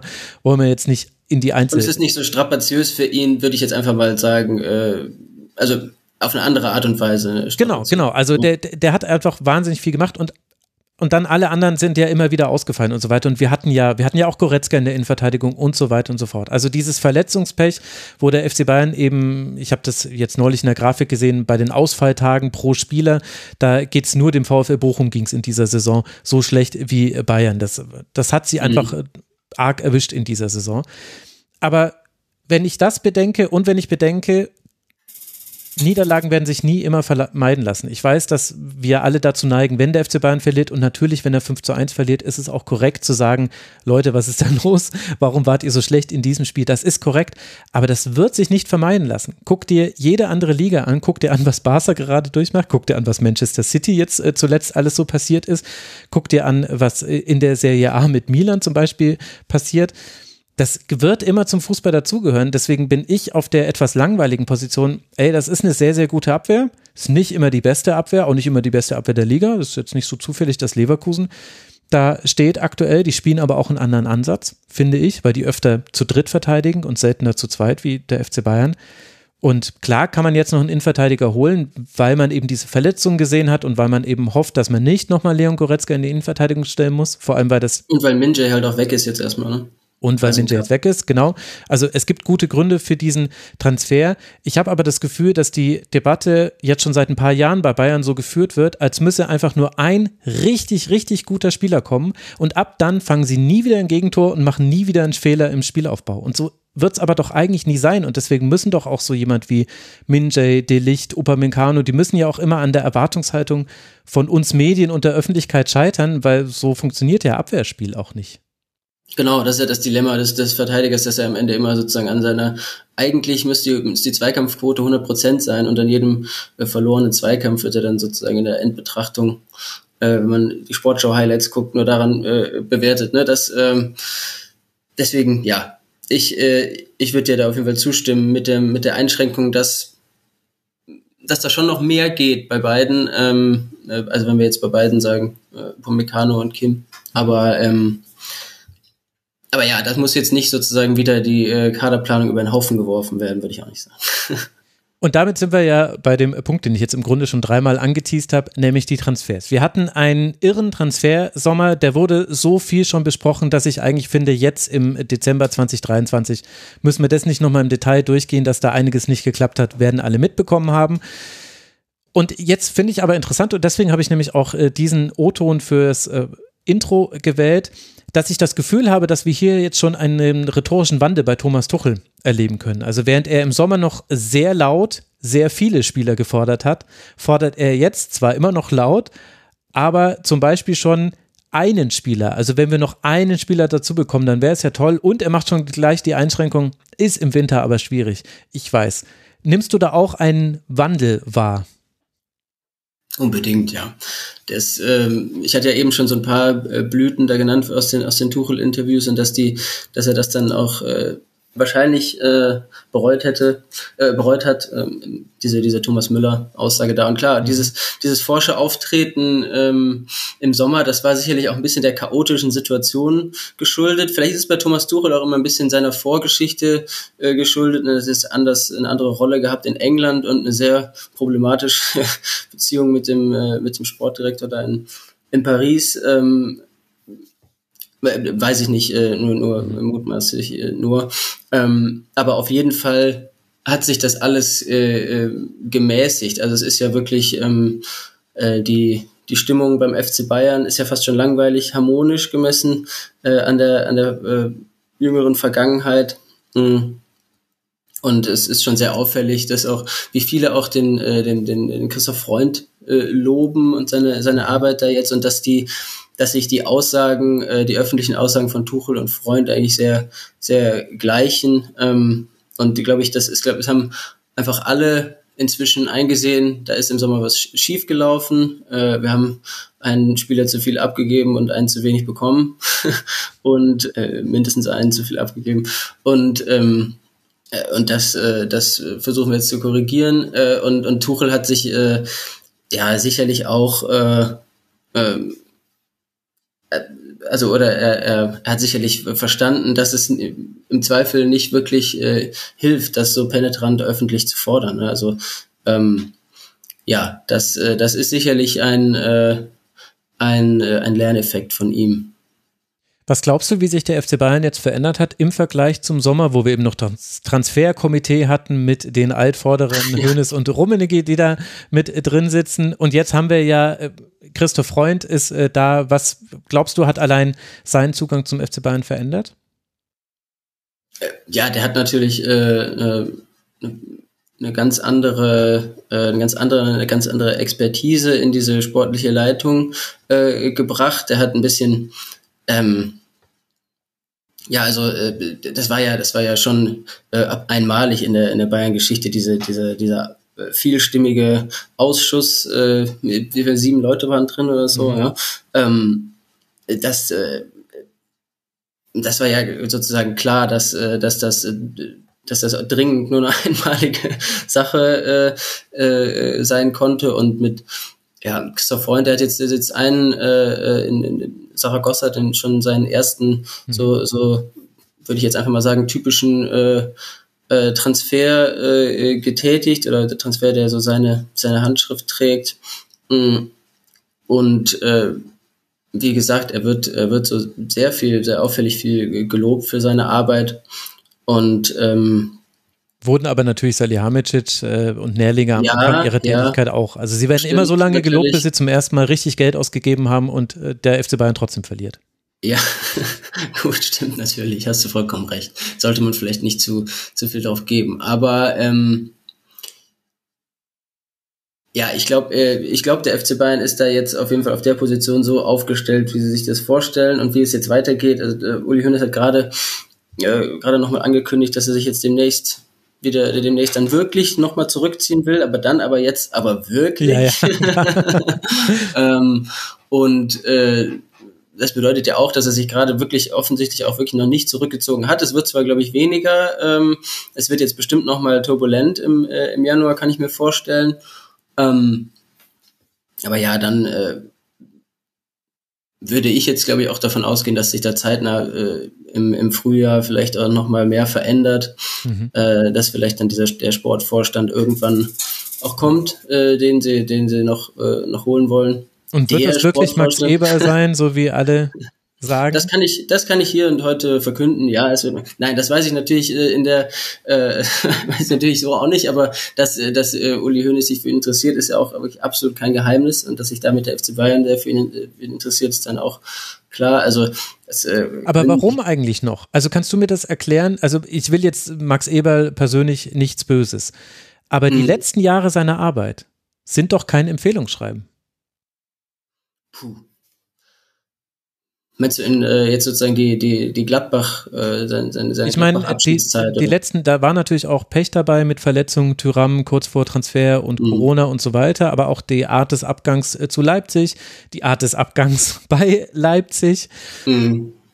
Also ja. mich wundert das. Also das scheint so zu sein, als gäbe es nur einen potenziellen äh, Sportvorstand auf dieser Welt, der gut sein könnte und bloß nicht jemanden vielleicht sogar mal aus dem Ausland äh, zum FC Bayern holen. Also ja, stimmt. Das ist, ist glaube ich, auch so eine so eine Eigenschaft vom äh, von FC Bayern, vielleicht auch von Uli Hoeneß, wenn er sich mal was in den Kopf gesetzt hat, dann äh, dann, dann bleibt das erstmal so und dann äh, versucht er das durchzuziehen. Ich glaube, es spricht schon auch noch wirklich viel für die Arbeit von Max Eber.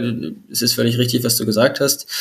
Ähm, viel, viel in den letzten Jahren war jetzt nicht so, ähm, nicht so hervorragend, aber äh, rein seine, seine, seine Expertise äh, bei, bei Transfers, was er in Spielern gesehen hat, ähm, auch jetzt Leip die Leipziger Mannschaft jetzt, ähm, da wird er sicherlich auch seinen Beitrag dazu geleistet haben und ist ja schon wirklich sehr, äh, sehr gut zusammengestellt.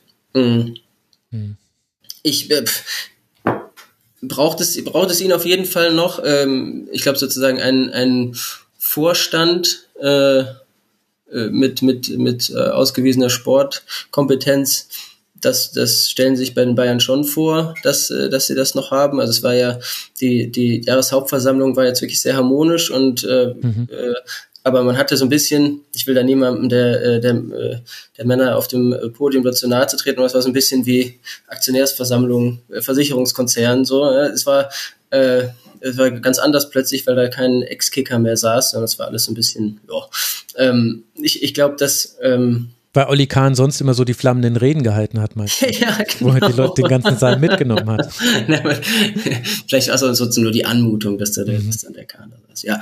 Ähm, ja, was, was genau äh, er in Abgrenzung zu Christoph Freund dann äh, noch äh, anders machen soll, was, äh, warum es ihn jetzt genau äh, äh, braucht, müssen wir mal Christoph Freund fragen und vielleicht wird er auch sagen, weiß ich auch nicht genau.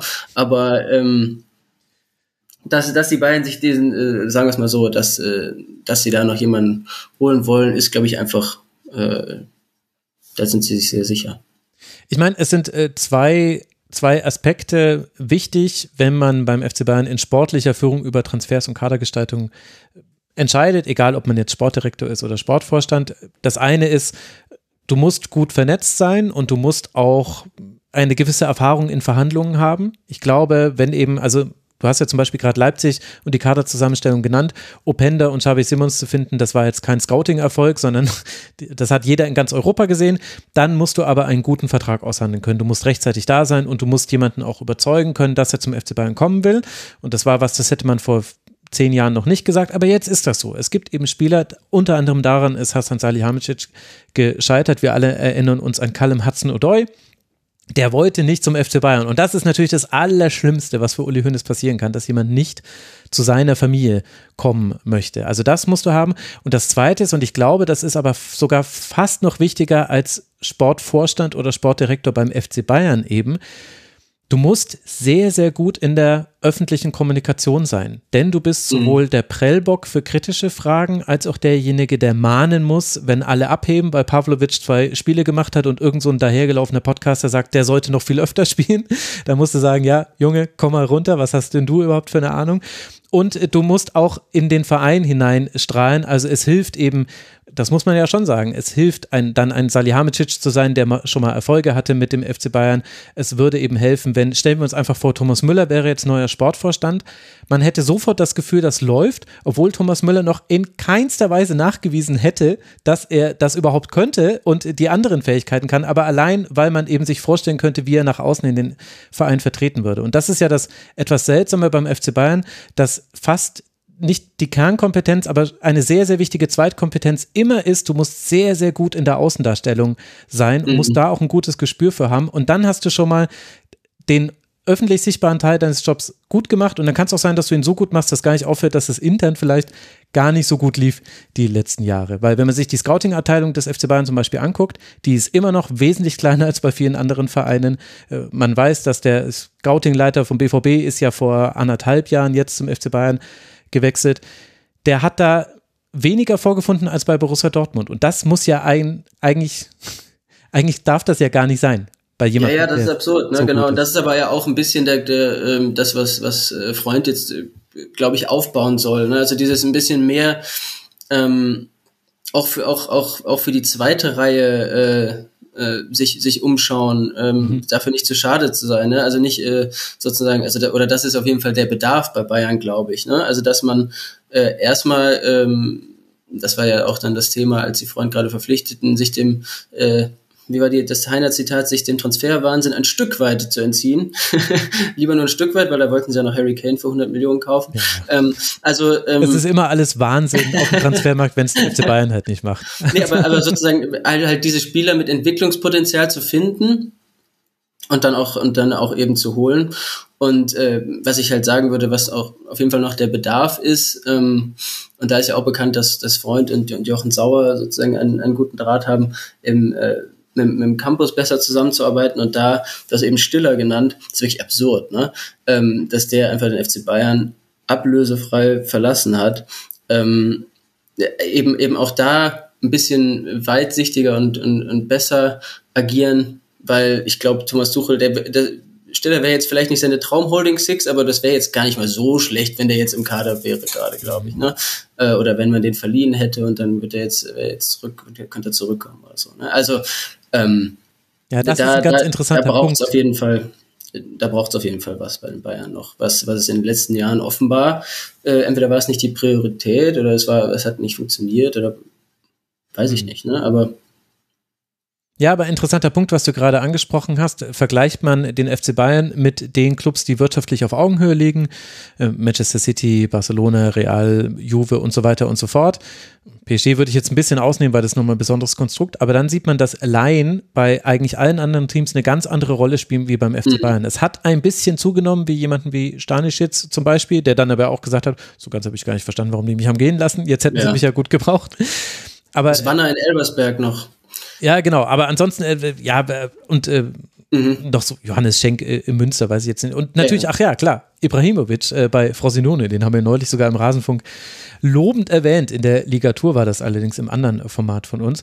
Aber das ist schon interessant. Stille zum Beispiel wäre eine klassische Laie gewesen mit eben der Option, wenn der bei Hoffenheim gut funktioniert unter seinem ehemaligen Jugendtrainer Hoeneß, dann holen wir ihn zurück. Ob man das dann gemacht hätte, glaube ich ehrlich gesagt nicht, so wie die Hoffenheimer Saison verlief. Es war ein bisschen schwer vorherzusehen, was jetzt mhm. passieren würde, wenn er jetzt wieder unter Höhnes bei Vf beim VfB spielt.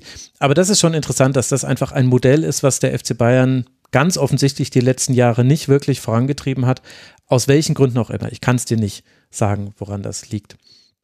Aber wie, was glaubst du, wird jetzt passieren im ganzen Transferbereich und wird es auch die Rolle spielen, die dem jetzt so beigemessen wird. Also man hat ja das Gefühl, vor zwei Wochen war noch so die Stimmung, wenn Bayern nicht vier Spieler holt, dann sind sie verloren, dann wird gar nicht funktionieren. Dann hat schon Tuchel gesagt, naja, wenn ein Spieler kommt, würden wir uns schon freuen. Wenn das ein, wenn das ein vielseitiger Spieler ist, dann würde das sogar schon reichen. Wenn es ein Spezialist ist, vielleicht brauchen wir dann noch jemanden. Also da hat ja schon eine Änderung stattgefunden in der Bewertung. Was glaubst du, was jetzt passiert? Also ich glaube, einen Spieler holen sie mindestens auf jeden Fall. Das, ähm, das, das, das geht, glaube ich, nicht anders. Auch also eben durch, durch Asien Cup und Afrika Cup jetzt. Ähm, und wahrscheinlich ist es dann am ehesten Innenverteidiger, so, äh, so, so, so wird es ja jetzt immer suggeriert. Mm. Und äh, wenn das ein Innenverteidiger, also ich hatte es ja am Eingangs gesagt, vielleicht ist es ein Innenverteidiger, der auch Sechser spielen kann, so Javi Martinez mäßig. Ähm, mhm. Vielleicht, äh, oder ein Sechser, der auch Innenverteidiger spielen kann. Ähm, das wäre meine, meine Vermutung. Das, ich, ich glaube, also, dass, dass jetzt niemand kommt, das wäre echt, ähm, dann, dann wird es ganz, ganz schwer, das Niveau zu halten. Also ist ja jetzt auch nicht, äh, nicht, nicht keine steile These, ne? Ähm, das, dann ist der Kader echt ein bisschen zu dünn. Mhm. Andererseits wird es ja so sein, wir bewerten es dann sowieso wieder nur am Abschneiden in den verbleibenden zwei Wettbewerben. Und dann wirst du in der Champions League ein gewisses Level erreicht haben müssen. Ansonsten werden wir alle als Öffentlichkeit und Medienberichterstatter sagen, war ein Misserfolg. Und solltest du Leverkusen nicht mehr einholen können, wird es wahrscheinlich auch egal sein, dass die gerade die beste Saison überhaupt spielen in ihre Geschichte, sondern dennoch wird das dann auch als, als Negativum gewertet werden, weil in der Theorie muss der FC Bayern ja auch besser sein als Leverkusen, wenn man sich alle Zahlen, Fakten und so weiter anguckt. Das ist ja das Absurde. Deswegen ist es auch immer so interessant. Beim FC Bayern ist es wirklich interessant, eine Hinrundenbilanz zu machen, weil die eigentliche mhm. Bilanz nämlich immer die Frühjahrsbilanz ist lief es da ja, gut, genau. dann war alles angeblich auch im Winter toll und lief es da schlecht, dann hat man schon im Winter gesehen, Nagelsmann hat die Kabine verloren, zum Beispiel. Genau, also wir sollten diesen Podcast äh, vernichten, wahrscheinlich mehr. nein, nein, es ist eine gute Referenz. Es, es hilft auch, äh, sich selbst immer wieder zu erden, äh, weil eben, wenn was schief geht im Frühjahr, man sich auch überlegen kann, wie habe ich denn im Winter darüber gedacht und zwar, wie habe ich ehrlich darüber gedacht. Also habe ich nicht damals schon gesagt, ja, äh, Kimmich Pavlovic, schlechteste Doppelsekt aller Zeiten oder habe ich nicht damals was anderes anderes gedacht. Es dreht sich sehr schnell beim FC Bayern. Ich würde gern als letztes Thema noch ein übergeordnetes Thema aufmachen. Und zwar, wie der FC Bayern sich auch so ein bisschen positioniert im europäischen Vereinskontext, weil es da jetzt einen bemerkenswerten Schritt gab, der gar nicht so sehr diskutiert wurde. Und zwar, der FC Bayern ist jetzt äh, Mehrheits, äh, hält die Mehrheit an einem uruguayischen Traditionsverein, der mhm. FC Bayern bekennt sich jetzt zum Multi-Club-Ownership. Man hat äh, über Red and Gold Football, das hat man gegründet, das ist ein Joint Venture zusammen mit dem amerikanischen Verein äh, Los Angeles äh, Football Club, genau, der LAFC ist das. Und da hat man eben jetzt in Uruguay investiert mit dem Ziel eben über diese engere Kooperation und ja auch die Entscheidung, die man dann bei diesem Verein treffen kann, nicht nur eben natürlich in Uruguay zu Erfolgen zu kommen, sondern natürlich soll das rückstrahlen auf den FC Bayern. Es ist von außen schwer zu bewerten, was genau dafür die Beweggründe waren und es gibt auch bisher noch wenig Berichterstattung dafür. Aber würdest du mir mhm. zustimmen, mhm. wenn ich erstmal festhalte, das ist schon ein bemerkenswerter Schritt, weil der FC Bayern damit eigentlich ein bekanntes Terrain verlässt und im Grunde ja Investor wird dadurch? Mhm. Ja, es ist, äh, man, man, konnte das schon so ein bisschen erahnen, als diese, dieses Red and Gold ins Leben gerufen wird, dass es dabei jetzt nicht bleiben wird wahrscheinlich.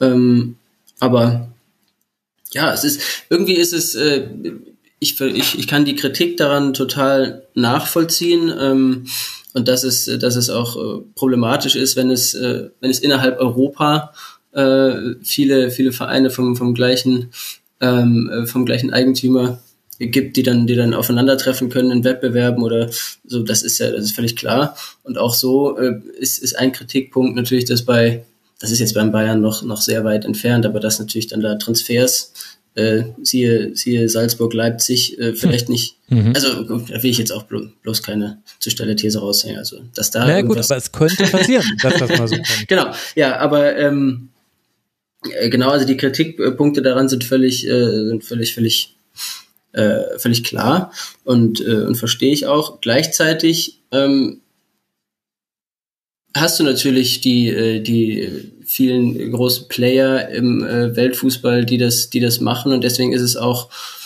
auch ein interessanter Ansatz jetzt aus Sicht des FC Bayern gesprochen, das, das, äh, das zu machen, weil die Risiken sind wahrscheinlich überschaubar und das und, und das Potenzial ist, ist, ist durchaus groß. Also wenn du so, so ein äh, uruguayische äh, Talente, äh, das ist das ist sicherlich ein, ein großer, also ein, ein vielversprechender Markt und äh, und da jetzt sozusagen einen, einen Verein zu haben.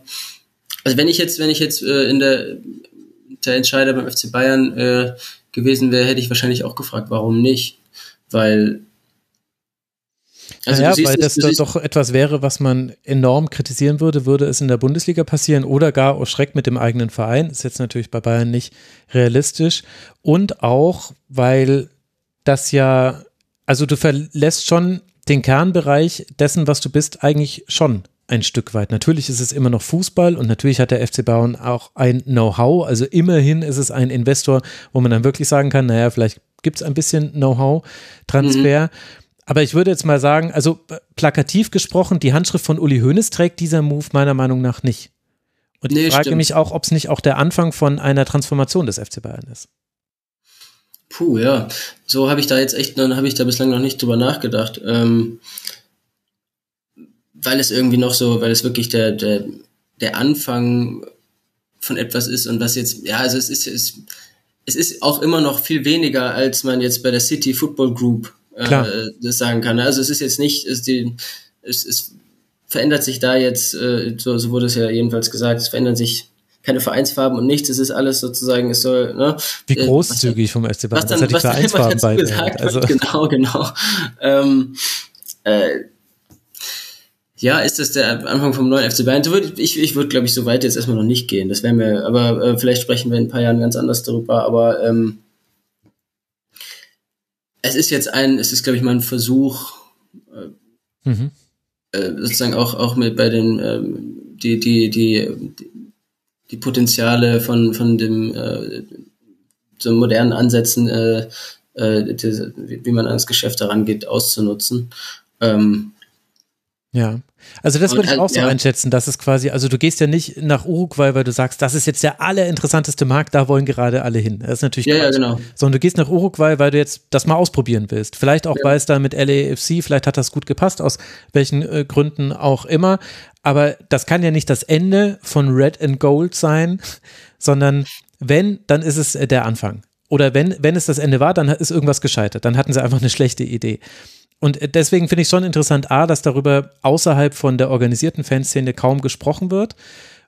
B, dass auch die Kommunikation des FC Bayern allerdings erwartbar dünn dazu ist, dass eigentlich gar nicht so mhm. genau gesagt wird, was machen wir damit. Gleichzeitig wäre es schon interessant zu wissen, Kooperationen gab es schon immer. Es gibt Kooperationen mit äh, chinesischen äh, Vereinen, mit südkoreanischen Vereinen. Zum Teil gibt es eigene Fußballschulen, die dann von den FC Bayern Legends, angeführt von Klaus Augenthaler, besucht werden. Da kann er einem ganz fantastische mhm. Stories erzählen.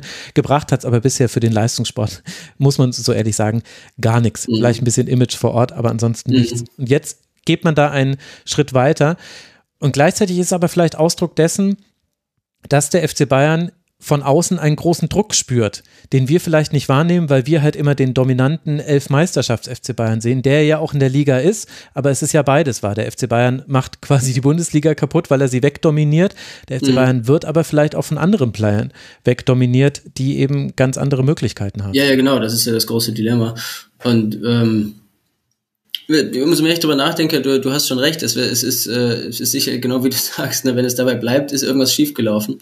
Ähm, äh, und ach, was ich noch sagen wollte, äh, dass wir bislang nicht groß darüber berichtet äh, haben, liegt nicht daran, dass wir uns dafür nicht interessieren. Es war einfach nur, äh, äh, also sozusagen für den, für den, für den großen Ansatz war bislang jetzt noch nicht die, mhm. noch nicht die Zeit da. Ähm, es ist ein sehr, sehr interessantes Thema und äh, sicherlich sind noch viele Fragen offen, was genau der FC Bayern sich da äh, da, da, da davon verspricht und was er auch dort vorhat. Ne? Es ging, es ging glaube ich, in der, in der Mitteilung, stand nur relativ knapp, es wird in Infrastruktur investiert. Äh, ja, ähm, ja, und das ist doch interessant. Also wann hat der FC Bayern schon mal einfach so Geld ausgegeben, ohne direkten ROI, also ein Return on Investment mit im Finanzplan zu haben? Also warum sollte man in Infrastruktur in Uruguay investieren? Wenn man nicht den, das klare Ziel hat und zwar auch äh, nicht irgendwie so schwammig formuliert, irgendwann kommt vielleicht mal ein Spieler oder vielleicht gewinnt Montevideo die Meisterschaft oder Sponsoring wird da besser, weil wir jetzt mit drin hängen, sondern das muss ja faktisch auf Papier stehen. Ansonsten wird da nicht zugestimmt im Aufsichtsrat.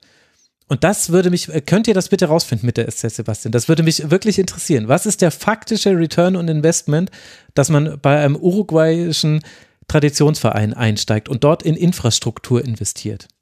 Naja, es ist schon, also das ist jetzt wirklich ein langfristiges, äh, dass das nur langfristig da was zurückkommt, das würde ich dem Verein sozusagen abnehmen. Ne? Also Klar. das äh, und äh, ich meine, für äh, Red Bull wird sich dieser, An dieser Ansatz sicher, sicher auszahlen, ne? Und deswegen ist er auch irgendwie relativ, äh, ist ja so, so von an den Beispielen, die es gibt, wo es funktioniert, ganz gut absehbar, wie es irgendwie aussehen könnte. Ne? Also wahrscheinlich wird es auch nicht, äh, nicht 25, will ich jetzt einfach meine Vermutung, nicht 25 solcher Standorte geben wie jetzt in Uruguay, aber vielleicht noch auf äh, äh, auf, auf jedem Kontinent eine oder so. Ne? Ich glaube, tatsächlich habe ich nicht, ich will jetzt hier mich nicht, ich will jetzt hier nichts Falsches sagen, aber ich glaube, es gab tatsächlich auch jetzt nicht, dass sie einen Verein übernommen haben, aber es ist so ein paar Investitionen oder eine, hm, eine andere Investition ja. von, hm. von, von Red and Gold gab es schon auch noch. Ne? Oder? Genau, also ich glaube, dass da auch zum Beispiel das, was ich in Südkorea genannt habe, da mit dabei okay, war. Man müsste yeah. jetzt auch mhm. nochmal genau nachgoogeln. Es kann auch sein, dass es noch nicht Red and Gold war, aber Investitionen in Vereine gab es auch schon mal beim FC mhm. Bayern. Was glaubst du denn, weil das habe ich ja schon so ein bisschen angedeutet, meinem Empfinden nach trägt das nicht die Handschrift von Uli Hoeneß, vielleicht die von Karl-Heinz Rummenigge, weiß ich jetzt aber nicht, wie tief der in Uruguay drin ist, dann wären sie vielleicht irgendwie in die Serie B gegangen. Mhm. Aber wie glaubst du denn, stellt sich gerade die Machtstruktur beim FC Bayern dar? Sind es jetzt wieder Hoeneß und Rummenigge, die gemeinsam mit Heiner, aber der sagt eh immer, was Hoeneß sagt, da die Fäden ziehen und äh, intern die wichtigen Entscheidungen treffen, dann natürlich im Konsens, aber wir alle wissen, an der Meinung von Uli Hoeneß kommst du nicht vorbei beim FC Bayern. Wie würdest du das bewerten? Gerade schon, sicherlich. Gerade schon, wenn jetzt, wenn jetzt nochmal äh, im, äh, im nächsten Jahr, wovon ich jetzt einfach mal ausgehen würde, noch jemand dazukommt, dann vielleicht auch erstmal wieder nicht. Im Aufsichtsrat bleiben sie natürlich trotzdem und, äh, und wünschen sich ja auch, das war ja ein, äh, ein Faktor, woran das, einer von vielen Faktoren, woran es vorher gescheitert ist, wünschen sich natürlich auch, dass sie selber noch oft angerufen werden, glaube ich, und äh, dass da solches eine enge Begleitung ist und dass sie damit auch noch selbst viel entscheiden können.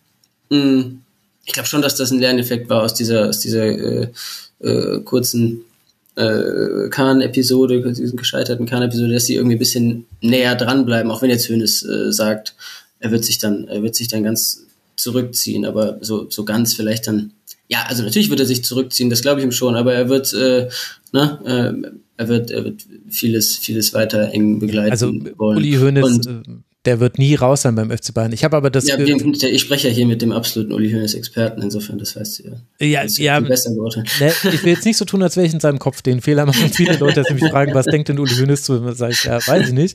Aber wird es schon irgendwann sagen, ist meine persönliche Erfahrung mit Uli Hoeneß. Irgendwann wird er sich zu allem geäußert haben. Aber äh, Entschuldigung, dass ich dich jetzt gerade so unterbrochen habe. Aber bei Olli Kahn zum Beispiel hatte ich das Gefühl, das war nicht das Problem, dass man nicht vorhatte, sich öfter zu involvieren, sondern man war irritiert darüber, dass man nicht öfter ins Boot geholt wurde von genau. Olli Kahn. Und so interpretiere ich dann auch manche Aussage danach. Ja, ganz genau, ja. So, so meinte ich es jetzt auch, genau. Also er hat sich vor allem ja auch das irgendwie, äh, dass, dass, dass Oliver Kahn sich nie irgendwie bei, bei, bei Karl-Heinz Rummenigge erkundigt hat, äh, äh, war, ist hat ihm, glaube ich, nicht gefallen, ne? klar. Ähm, was also sprich, wir leben eigentlich wie, wie quasi, aber das heißt ja, wir haben eigentlich es ist schon noch, so eine diese Übergangsphase. Ich würde schon noch sagen, dass es gerade echt eine Übergangsphase ist mhm. und sich das noch im nächsten Jahr nochmal noch mal, noch mal ändern wird. Aber es wird ähm, doch nie anders werden als in so royalen Machtstrukturen. Das ist, ähm, also klingt jetzt despektierlicher, als ich es meine, ist bei vielen Familien oder patriarchal geführten Unternehmen so. Aber es wird eigentlich in keiner Konstellation einen Weg um Uli Hoeneß zumindest herumgeben beim FC Bayern. Und die Frage, die man dann halt stellen kann, ist, ist in einer solchen Struktur Innovation möglich? Weil wenn wir irgendwas gelernt haben aus der Wirtschaft und der Geschichte der letzten 20 Jahre, dann, dass das das ist, was unter solchen Entscheidungsstrukturen leidet, weil es ja auch gar nicht erwartet werden kann von jemandem, der einen gewissen Erfahrungshorizont hat und vielleicht auch ein gewisses Alter, dass der noch so flexibel in seinen Überzeugungen ist. Also wäre ja sogar eigentlich mhm. schlecht, wenn er es wäre. Aber Ne, du hast ja eben selbst gesagt, diese Red and Gold Entscheidung hat jetzt nicht unbedingt, äh, trägt jetzt nicht die Handschrift von Uli Hoeneß, ist ja trotzdem äh, entschieden worden, ganz offensichtlich. Ne? Und ich glaube schon, dass das, es muss halt einfach ein viel besserer besser moderierter Übergang sein von, von allen Seiten als beim letzten Mal. Und das wird durchaus auch ein längerer Übergang. Und es wird auf jeden Fall nicht wieder so sein, so kann es nicht funktionieren, haben wir gesehen, wenn, wenn äh, jemand offensichtlich äh, relativ offen sagt, ja, wie der Uli das gemacht hat, so, so machen wir das jetzt mal nicht mehr, das geht nicht, nicht mehr. Ne? Ähm, sondern wenn jemand das, das total schätzt und äh, wie, wie, wie es gemacht wurde, vieles davon auch einfach wirklich so fortführt, also ich nehme schon Uli Hoeneß schon irgendwie als, äh, als, als äh, Beobachter äh, das irgendwie ab, dass er, dass er, wenn er damit zufrieden ist, wie es läuft, auch nicht mehr unbedingt den riesen äh, äh, mhm. Drang hat, ständig dann äh, Fäuste schwingend auf dem Trainingsplatz zu stehen. Ähm, und ähm, ja, glaube ich schon, dass das funktionieren kann. Also das ist definitiv so. Ich glaube auch, dass Uli Hoeneß, also da war ich jetzt vielleicht auch ein bisschen dann verk verkürzt in meiner Darstellung, wie ich es meine. Ich glaube nicht, dass Uli Hoeneß jeder Innovation im Weg stehen würde. Also mhm. Beispiel, wenn Oliver Kahn mit NFTs, mit äh, Krypto-Kram, was auch immer, mit dem ganzen Quatsch halt einfach, dem er ganz offensichtlich halt anhängt, wenn der damit Geld geholt hätte für den FC Bayern, dann wäre Uli Hoeneß der Letzte gewesen, der hätte halt dann Sachen gesagt wie, pff, mich interessiert der ganze Schmarrn nicht, aber ist doch ein tolles Geschäft und ist doch schön, dass wir mit dem Olli jemanden haben, der da richtig tief drin ist. Also der wäre da nicht gewesen und hätte gesagt, das können wir nicht mit meinem FC Bayern machen und so.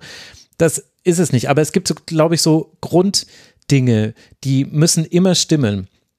Und dazu gehört eben unter anderem, dass man sich offensichtlich mit Olli Kahn nicht gut genug darüber unterhalten hat, wie willst du eigentlich diesen Job ausführen, den wir dir jetzt anvertrauen? Denn so fühlt es sich ja für Rummenigge und für Hönes an. Machst mhm. du da, du, du gibst jetzt schon voll Gas, oder? Du wirst jetzt 100 Stunden die Woche arbeiten.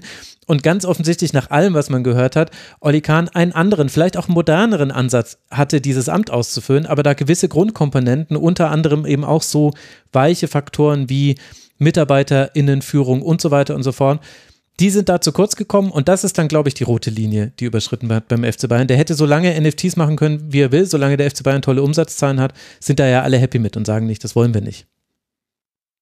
Das ja, ganz genau. So. Ja, ja.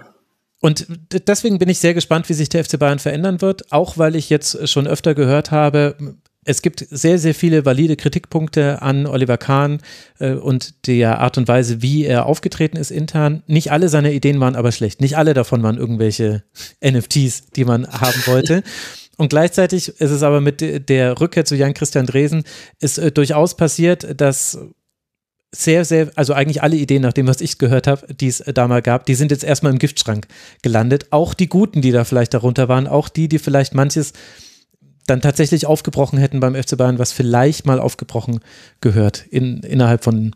Vielleicht Abteilung. war das aber einfach auch nur, ähm, äh, würde ich jetzt auch ähm, mal mutmaßen, ähm, war das auch erstmal eine Reaktion darauf, wie sehr das alles äh, in die Brüche gegangen ist und auf welche Art und Weise, dass man da erstmal sozusagen vieles, vieles auf Anfang stellen wollte, wieder um, äh, um ein paar Leute äh, zurückzugewinnen, mhm. äh, die man vielleicht, die man vielleicht sein, verloren ja. hatte.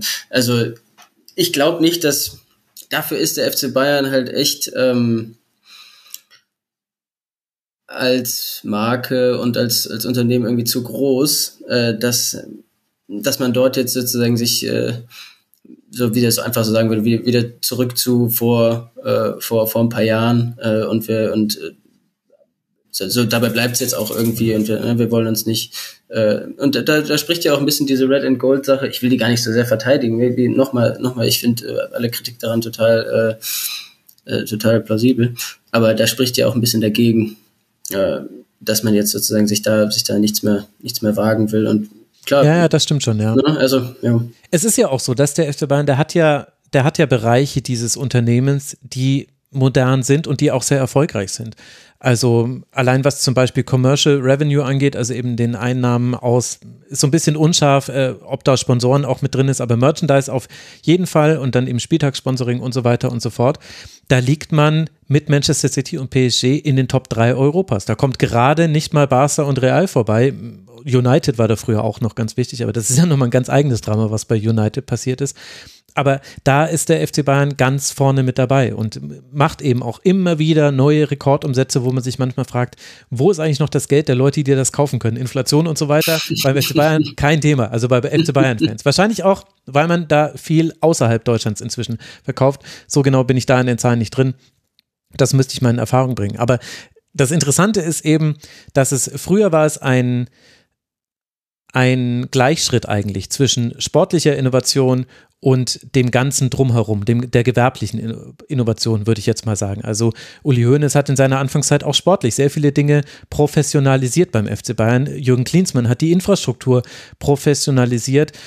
Louis van Gaal hat das Tracking und die Trainingsmethodik professionalisiert und so weiter und so fort. Und dann gab es eben ein, ein, ein Hand-in-Hand-Gehen. Und inzwischen muss man sagen, immer wieder, wenn man über Scouting und solche Themen spricht, die von Teams sehr, sehr unter Verschluss gehalten werden. Aber da wirst du ja auch schon mit Menschen gesprochen haben. Ich habe auch schon mit Menschen gesprochen.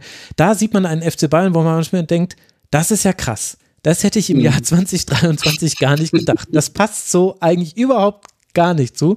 Und vielleicht ist das die Aufgabe von Christoph Freund. Ich weiß es nicht. Es ist aber, liegt aber nahe, dass er zumindest aus einer modernen Struktur kommt. Das wissen wir. Und vielleicht wird diese moderne Struktur jetzt geschaffen. Und das ist dann aber etwas, was dann auch für uns Berichterstattende schwierig ist, denn das Ergebnis davon würden wir wahrscheinlich frühestens in fünf Jahren sehen. Und jetzt gerade ist es noch eigentlich nicht zu bewerten und jetzt gerade ist es auch noch viel so Flurgespräche, die man so mitbekommt, wer da vielleicht nochmal eingestellt wird und welche Abteilung wie vergrößert wird. Ja, ja, genau. Dem kann ich kaum was hinzufügen. Ja, es ist, äh, es ist wirklich, äh, ich meine, es sind nicht nur, äh, es sind ja auch äh, nicht nur sozusagen die Entscheidungen in der zweiten, dritten Reihe, wo man sich jetzt manchmal gefragt hat, sondern ich finde immer den, äh, wahrscheinlich habe ich ihn, habe ich ihn auch mal bejubelt, aber äh, aber den den Transfer von Sadio Mané, das war ja auch sowas, wo man wo man sich irgendwie gedacht hat, ne? Also weil wo, wo du gerade sagst, wie, wie kann das mit FC Bayern passieren? Das war ja auch so, klar, man irgendwie dann oft nachträglich gesagt, den mussten wir ihn holen, wenn wir ihn holen konnten, aber es war irgendwie so manches manches war einfach nicht so richtig es ist nicht so richtig durchdacht und da hat man ja auch manchmal so diese Momente, wie kann das im Jahr 2023 beim FC Bayern passieren. Aber das macht den Verein ja dann auch irgendwie äh, nach so äh, jedenfalls würde ich das, das würde das jetzt ein Anwalt des FC, äh, ein Anwalt des FC Bayern würde das jetzt sagen, das macht den natürlich auch so ein bisschen dieses, dieses Bauchgefühlartige macht ihn noch, äh, noch ein bisschen aus. Ne? Aber ja, ja, also mein Wort zum Sonntag oder wann auch immer ihr das hört, dazu, liebe Hörerinnen und Hörer, das habe ich hier im Rasenfunk schon öfter gesagt. Dem FC Bayern fehlt in solchen Dingen die Strategie. Denn wenn du die nach ihrer Strategie fragst, dann sagen sie, wir wollen erfolgreich sein. Und Erfolg ist aber keine Strategie. Die Frage ist, wie wirst du erfolgreich sein? Und die Strategie des FC Bayern war in den letzten Jahren aus unterschiedlichen Gründen Opportunität. Wenn etwas ging, dann haben sie es gemacht. Wenn Sadio mhm. Mané kommen könnte, dann holen wir uns den. Brauchen wir diesen Spielertyp? Das wird schon funktionieren. Wir werden schon Erfolg haben. Und wir wollen dann, und dann geht es darum, wir wollen in der Bundesliga gewinnen. Ja, machen sie sowieso. Und dann aber, wir brauchen den Spieler, der in den wichtigen Spielen den Unterschied macht. Und das hätte Mané auch sehr gut sein können. Wir, wir alle haben wahrscheinlich jetzt nicht gejubelt, das ist nicht unsere Art, glaube ich, äh, von uns beiden Berichte zu erstatten, aber wir haben schon gesagt, Mensch, ja, interessant, das könnte doch jetzt auch richtig was werden. Und das hätte auch was werden können. Und wenn Sadio Mané in den entscheidenden Spielen, wenn der, Re, wenn der Villarreal irgendwie, war das das Villarreal? Ja, ich bin mir gerade nicht sicher, nee, eins Jahr später, aber egal. Aber wenn der in der Champions League, in den K.O.-Spielen, äh, in den letzten, im Viertelfinale und Halbfinale, in vier Partien drei Tore und zwei Vorlagen macht, dann sagen wir alle, das war das Puzzlestück, das man geholt hat. ja, genau. Aber dennoch folgte sein Transfer keiner Strategie. Und diese Strategie, was will der FC Bayern sein, außer erfolgreich? Da bin ich, da höre ich unterschiedlichste Antworten drauf. Und manchmal hört man auch interessante Antworten aus dem Verein heraus, gerade was eben zum Beispiel Merchandising angeht, was Digitalisierung angeht, was Content-Erstellung angeht. Äh, also der FC Bayern ist ja ein Medienhaus. Bei den sportlichen Antworten muss ich sagen, Ich weiß es immer noch nicht. Außer, dass sie Titel holen wollen, habe ich da noch keine Strategie erkannt. Sie, klar, im besten Fall wollen sie den nächsten Erling Haaland entdecken. Das ist ja. jetzt es ist, es ist ohne den, ohne den FC Bayern äh, zu sehr verteidigen zu wollen, aber es ist natürlich auch ein bisschen eine, eine Grundsatzkritik, die man am Fußballgeschäft äh, äußern ja, kann. Okay, ja, ne? sehr also, guter Punkt, da hast hm, Das ist der Kontext, den darf man nicht vergessen. Also sie bewegen sich in einem Kontext, in dem nur Erfolg zählt und nicht, wie du ihn erreicht hast. Das stimmt. Ja.